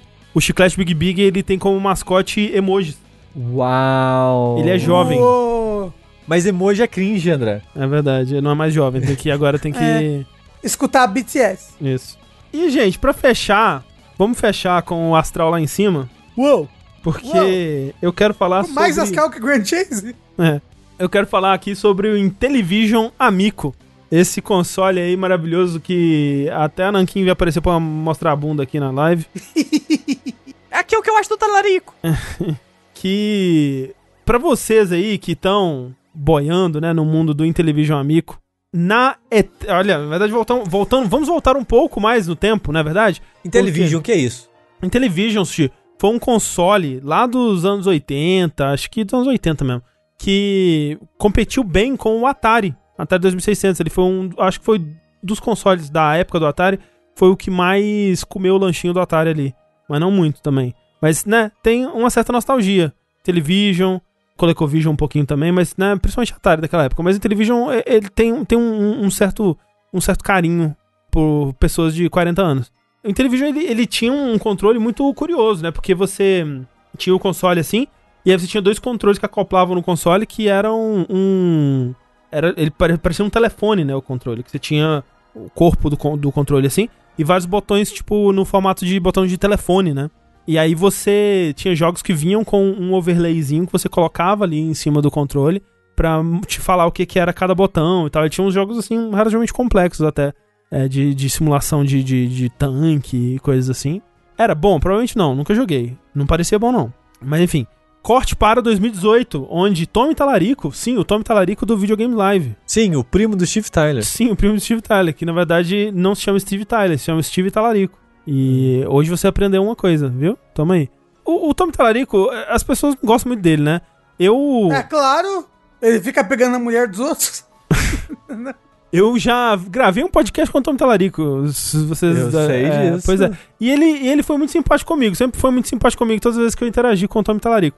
Mas as pessoas. E, e assim, quanto mais eu vejo. Ele anda com a galera errada, né? É, quanto mais eu vejo o que, que ele tá fazendo com esse negócio aqui, eu fico pensando, putz, se pá, não sei. Mas, né, estou aqui segurando minha lanterna por Tom Talarico se provar ser ainda uma pessoa muito legal. Vamos ver, vamos ver, vamos dar o benefício da dúvida. Mas o que tá acontecendo é que em 2018 Tom Talarico anunciou que ele tinha adquirido de alguma forma os direitos sobre a marca Intellivision. E ele iria lançar um novo console da marca Intellivision, o Intellivision Amico. Pra n- não, não confundir com Amiibo, nem com Amigo. E esse novo Intellivision ele iria pegar parte das ideias né, do, do console original e modernizá-las para uma nova, um novo público. Principalmente o, em questão do controle, né? Que ia ser aquela ideia é, do controlezinho num formato mais retangular, mais espichadinho assim do que costumava ser. No lugar da, dos botões de, de telefone teria uma tela e um disquinho ali também que serviria como um D-pad e outras coisas. E a ideia é ter esse controle super intuitivo, super simples, pra todo mundo poder jogar, né? Toda a família se reunir na frente da TV e jogar, tal qual nos tempos de outrora, quando os videogames eram realmente bons. Uou, vamos reviver aquele momento. Os tempos de outrás se diz do Nintendo Wii, é isso? Não, é total, porque é, é o, é, é o Wii U essa porra, né? É o controle com tela. Parabéns, você criou o Wii U, o cons- o console mais fracassado da, Ah, não da história da Nintendo, assim fora o Virtual Boy, né?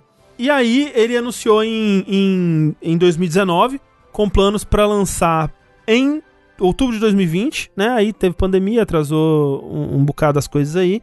E né, desde 2019 ele já tá recebendo. Já, tá, já abriu pré-venda, né? E entrou naquele FIG também, se não me engano, pra pegar um pouquinho de, de crowdfunding ali, uns investidores. Que É, deu errado.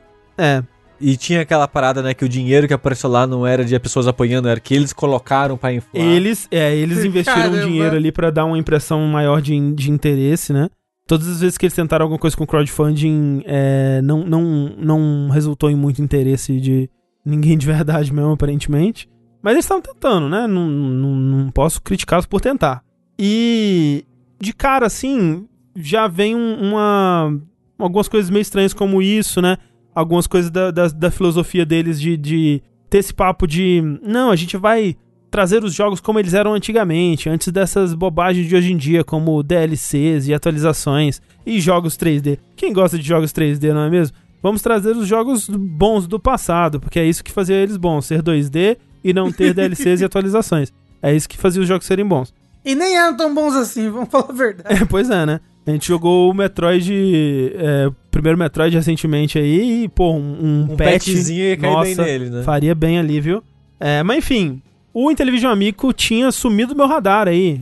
Fazia tempo que eu nem pensava mais em Intellivision Amico. E aí, na E3, ele reapareceu, né? Deu as caras de novo ali Deu um dinheirinho pro, pro Jeff Keighley. pro Jeff Keighley. É, fez um- uma apresentação ali mostrando é, alguns jogos, mostrando na entrevista com o Tom Tallarico com algumas outras pessoas, assim, falando do, do console.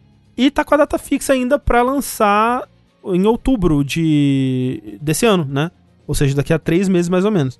Ele ainda tá sendo vendido por 250 dólares, Preço de um Ai! Switch. preço de um Switch, ou, se você comprar na pré-venda, 100 dólares. Caralho. Que é, Quanto? que é 100 dólares. Que é assim que você bota fé num console, né? Quando ele é vendido tipo chocolate no metrô, que é tipo, olha, um é 20, mas se você comprar 5, paga 5. É. É tipo isso. E aí, tipo, juntaram algumas coisas estranhas aí nisso.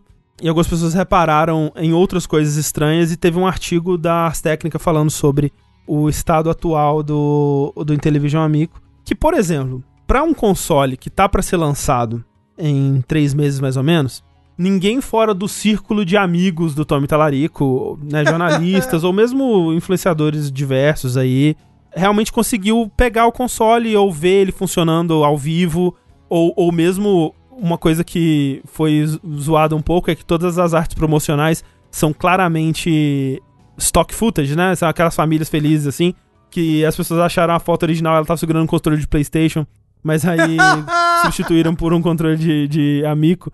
E tem pouquíssimas imagens realmente onde você consegue ver, ok, o, o console está funcionando. Tipo, tirando pessoas. Ah, eu tô aqui me movimentando com um controle na mão, né? Tipo, fica uma coisa meio. Mas peraí, vocês não já deveriam ter isso à plena disposição para fotografar e filmar e, e, de fato mostrar isso funcionando para valer? Então isso deixou a pulga atrás da orelha de algumas pessoas. E tem outras coisas, por exemplo, eles falam que todos os jogos do que vão sair com o Amico são exclusivos, mas tem muitos jogos que já saíram para outras plataformas e que são jogos antigos, até de dois ou mais anos atrás aí. E esse repórter do Ars Técnica, que fez a matéria, ele teve acesso ao portal dos desenvolvedores do, do Intellivision Amico, que por engano foi liberado sem senha, sem nada, para quem conseguisse entrar lá no site e ver, né, que normalmente são informações que ser, seriam é, restritas a desenvolvedores, né, pessoas que estão desenvolvendo para o console, mas eles tiveram esse acesso por um tempo, eles esqueceram de colocar a senha e até o, o site hoje em dia ele tá arquivado no archive.org. Então você consegue ver esse portal do, do, do desenvolvedor onde tem informações que é, jogaram uma luz aí sobre o que, que é de fato o Intellivision Amigo com alguns detalhes sobre o hardware dele. A mais interessante dessas informações é que em questão de performance, ele é comparável ao celular ZTE Z Max Pro, que é um celular de 2016 que em 2016 custava 100 dólares.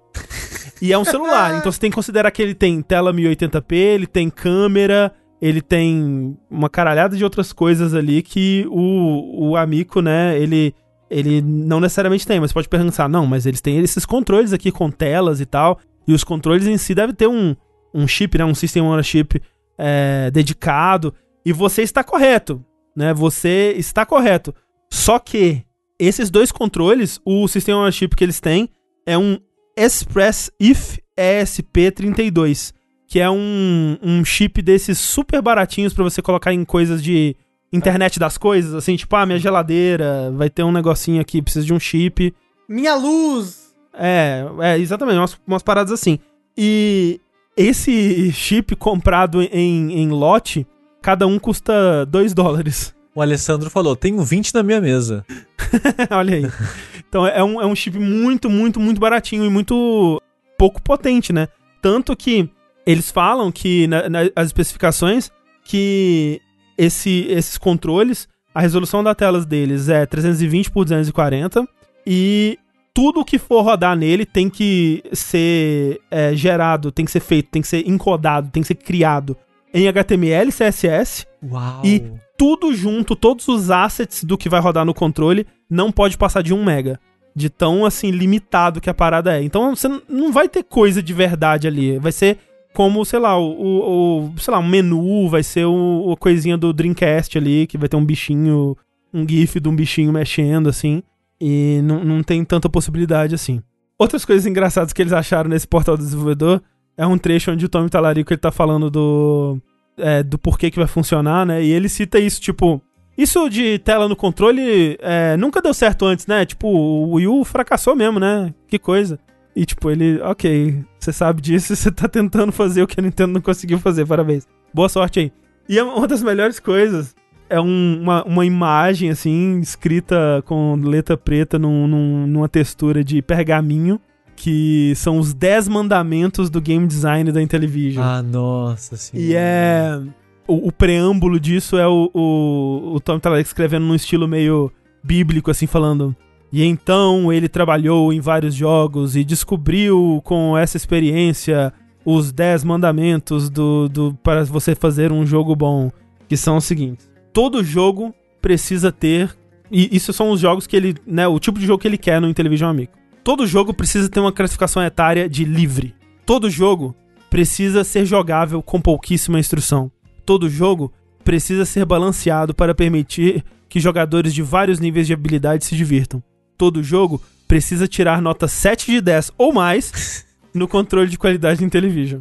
Todo jogo precisa custar menos de 10 dólares. Todo jogo precisa utilizar os controles Intellivision oficial, trademark, né? Não copia comédia. Todo jogo precisa ser 2D ou 2.5D. Modelos 3D são ok, mas nada de mundos livres em 3D. Ah, isso aí é o pessoal do canal da Nintendo lá que você tava assistindo. Quer dizer, o contrário, né? É o contrário, né? Porque pra eles tem que ser 3D. É o Play 1 de novo essa porra. Todos os jogos precisam ser exclusivos do Intellivision. Nada de microtransações ou DLC. E todo jogo deve tentar incorporar multiplayer ou modo de dois jogadores, se possível. E aí ele complementa aqui. Galera, o molho secreto dos videogames é humor. Sim, mesmo em jogos sérios. Humor é a coisa mais difícil de se fazer. Não precisa fazer a pessoa rir alto, mas o jogador deve se sentir divertido. Pergunte-se se um Angry Birds seria um sucesso se o jogo fosse chamado o jogo da catapulta, sem pássaros explodindo e etc. Adicione humor ao seu jogo e imediatamente se distanciará da competição, já que a maioria nem tenta. Humor entretém tanto homens quanto mulheres, então você já dobra a sua audiência. é um pensamento Ai, realmente esses muito homens lógico. e essas mulheres, viu? Exato. E, e aí é quando a- o, o, o cara do Ars Technica postou essa matéria, o Tom Talarico ele se derreteu no Twitter. Ele ameaçou de processo, falou que o cara tava roubando o- informações secretas do console, sendo que ele, né, tipo, tinha vazado a parada publicamente na internet. E é, é- é assim, essa coisa do, do, do jeito que o Tom Talarico ele tá reagindo com críticos é, um- é um pouco engraçado, assim, porque É boomer. ele, ele parece que ele faz o Ego Search, né? Ele deve ter uma aba no Twitch Deck que é procurando mentions do nome dele E do amigo? e do amigo, né? Então toda vez que alguém aparece, é, brota. É tipo quando você fala da monarquia, brota um monarquista pra falar com você assim. É, é meio que assim. Então, qualquer pessoa que aparece, né? ah, você vai ver as respostas que o Tom Talarico dá. São pra pessoas aleatórias, assim, falando alguma coisa mal do Intellivision ou falando alguma coisa dele, assim. E ele vai lá pra responder.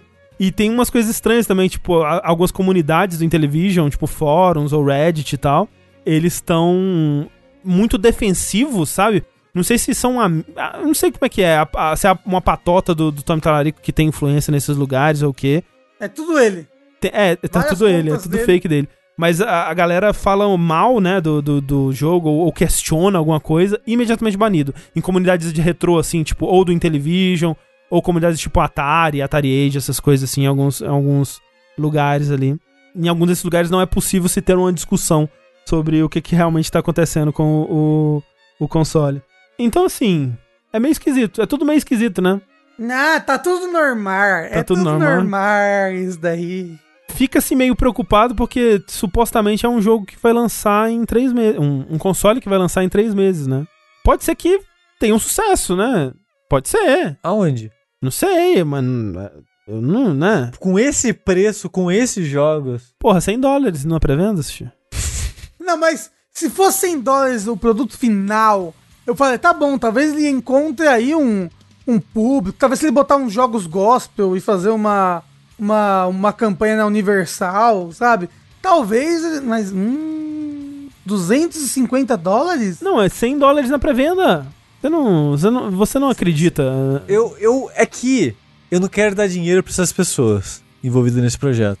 Mas dá aquela coceirinha de ver o desastre acontecendo, sabe? Dá um pouco. Mas você pode ver pela internet à distância, não precisa, não precisa comprar, não. Exato. Ó, o chat tava falando do Playdate, né? Aquele com o console da Manivela. Uhum. Ele é muito mais interessante que o amigo. Muito mais bonitinho também. É, não que ele vai aparecer muita coisa também, mas. Também não, mas né, E é mais barato. é mais barato. Uau! Mas É. fica aí, né? Como que isso aconteceu? Será que ele tropeçou nos direitos? Aí ele, putz, eu vou comprar isso aqui, né? É um nome que as pessoas talvez lembrem. De certo modo é inteligente, porque ele tá conversando com. Television, André. É, é porque ele tá, ele tá falando com uma galera que sente saudade, né, do, do- dessa época, né? São pessoas que repetem realmente esse, esse argumento de que Antigamente o jogo era bom, antigamente não tinha DLC e microtransação. Hoje em dia eu ligo meu console e tem 70 quilos de download. E realmente tem, tem essa galera. É, pessoas que se veem no discurso dele. É, não sei se é um número bom, não. Tanto que todas as campanhas eram erradas. É. Porque assim, tipo, de fato, DLCs em excesso, né? A dependência no, no, no, no, no update de dia 1, né? E tudo mais, pra consertar problemas que você deveria ter consertado antes, esse tipo de coisa, pode vir a ser um problema. Já, já foi abusado? Com certeza. Mas dizer que, como um todo, isso não é uma coisa maravilhosa, né? é um- Uma. Você jogar isso tudo fora porque pode ser abusado aqui e ali, é, versus todo o benefício que isso traz. E sem contar que é, tipo, é um, é um celular de 2015. exatamente. Você tem que programar em HTML. Sim. É, especificamente o do, da telinha, né? O do o jogo normal ele Ah, aceita outras ok. ainda. Mas ok. e se, se eles pegar uns jogos do Clique Jogos aí e botar no. Pois é. Será que roda flash? Se rodar flash já é uma vantagem. A coisa mais interessante que eu vi nesse vídeo que tá passando aqui é que vai ter Telestration. Tem. Mas Telestration a gente pega três folhas de sulfite e faz aqui, né? É verdade. E eu acho que esse Telestration aí é o Telestration de celular. Ah, tem de celular? não eu sabia. acho que sim. Eu acho que esse é um dos jogos que já saiu pra outras plataformas e. Mas tem que ser exclusivo, André. Pois é, né? E assim, gente, Telestration, celular, a gente joga aquele lá que é muito mais legal. Como é que é, André? Que a gente jogou esses dias? É o. Gartic Gartic Phone. Gartic Phone. É Porra. verdade. Se o, o Intellivision Amico for compatível com Resident Evil 4 e jogos de Zibo, aí eu vi vantagem. Não, porque não pode jogo 3D, André. Como é que vai Ah, jogar é, né? Resident Evil aí 4? É foda mesmo. Não pode, o talarico tá de talarico. Vai ser side-scrolling. Isso. Faz, faz o. Não, e assim, e, e- ó, vamos adereçar o elefante branco na sala? Sou eu, pode falar, vai. Parece ser uma bosta controlar com esse controle. Parece horrível, jogo, né? Parece horrível, É realmente. porque é um jogo. É um... Primeiro, você vai ter que controlar várias coisas ali na tela de toque, né? Sim, ele tem dois botões físicos também, mas sim, tem é, muita não, coisa que vai ele tem no- quatro, né? Dois de um lado e dois do outro É, lado. bom, então é isso. É, mas assim, não parece ser bom. Não parece ser bom. Nossa, que saudade do meu Intellivision de ficar rodando aquela manivela. Não. Ó, o Bruno Brads perguntou: vai ter emulador desse videogame? Já tem, chama BlueStacks. Chama. É. Android. Então é isso, gente. É, como- terminando lá em cima, né? Lá em cima. É. Como a gente sempre termina aqui. Talarico, né? Pior que o Talarico foi super legal comigo. Ah, mas, né? Tem gente escrota que é legal às vezes. É, e, e ele é amigo do, do- Ele tá, de, tá lá de KG com o moço do Earthforging, que é um filho da puta. Sim. Mas é que assim, ele só vai ser escroto se ele der um golpe. Assim, ele tá, ele tá super protetivo, prote, protetível do Protetor. console dele, protetor. Ele deve tá, ter o, a- a- o dinheiro da vida inteira dele fi- financiando É, eu porra. entendo, eu entendo ele sendo. Ele tá sendo escrotinho na internet, de fato, né? Ameaçando o processo jornalista, escrotinho. Mas, porra, né? Ele tá num momento aí, ele tá tentando fazer um controle de danos, ele tá desesperado, né? Ele não tem PR, ele é a única pessoa trabalhando É. nessa empresa. Ele fez o jogo sozinho. É verdade. console. Ele- você, pra- nossa, por que, que ele não tira foto real com as pessoas? Porque só tem ele. Só tem ele na empresa, não tem mais ninguém. Ia ser as fotos de verdade, ia ser ele no sofá com o negocinho. Aí em outro sofá com o negocinho. A montagem, três dele rindo pra TV. Isso é muito triste. A vida de Claudio. Eu quero ver, eu quero ver essa parada sair, chegar na casa das pessoas. Porque se chegar na casa das pessoas e for o que ele prometeu, pelo menos. Porque ele não tá prometendo muita coisa. não. Ele tá prometendo que vai ter jogo 2D. Ele tá prometendo que vai ser uma merda. É, você lê o que vai, o que vai ser, você fala, pô, isso provavelmente vai ser uma merda. E nisso ele tá sendo honesto, entendeu? Sim. Se todo mundo receber e for uma merda, tá tudo certo. O meu medo é ele dar um golpe, fugir para as Ilhas Caimã aí. Não. Chegar um tijolo. Não. Com o dinheiro da, da pré-venda, você Pedir, acha? pedir ajuda pro É, Steven Tyler pra escapar dos ali da Estados Unidos. É. Quantas pessoas Eu será acredito. que compraram? Acho que umas 50. Será? Eu acho que Não, pouco. ó, 50 vezes 100. Ele não vai escapar com é, 5 mil dólares aí. Ele pede ajuda pro primo dele, Steven Talarico. É, ok. A, a, a prima de segundo grau dele, a Liv Talarico, ela chega cavalgando no cavalo assim. E aí ela derruba todos É, os críticos isso, com não. a. Aí ele vai estar na, na a água. fronteira, assim. Isso. Aí ele vai, meu Deus, eu preciso escapar. Aí vai chegar o Dom. Vai vir os gados Tudo de bem, água. você vai escapar porque você tem o poder da família. Aí ele pá, tira com a. shotgun no pessoal Putz. da fronteira. 2007, lembra em 2007 quando a gente achava talarico, cara, mó legal? Tipo, pô, tá trazendo videogames live pro Brasil. Eu quero cara, viver com- nesse mundo com ainda. concerto de música de videogame, olha que maneiro, cara. Porra, eu tava lá e tocou a musiquinha do Chrono Cross, Chief. Pô, maneiro pra caralho. Foi muito O emocionante. Akira Maluco tava lá e bateu a guitarrinha. Eu tirei uma foto com a Akira Yamaoka por causa do Tommy Talarico. Como é que eu posso ter raiva do Tommy Talarico? É porque ele não cometeu talaricagem com você, por isso que você, Ainda. você Ainda. tá aí de boa. Mas ó, abre esse olho aí. Ai, Tentando abrir esse olho, esse é mais um vértice. foi. Podia um jogo da Aerosmith, aquele de arcade, né? Podia ter, podia ter. Você não tem que falar seu nome? Eu sou o André Campos. Ah, não, acabou, desculpa, eu sou Eduardo Sushi. Eu sou Rafael Kina. E eu sou o Fernando Mucione. E até a próxima, gente. Tchau, tchau.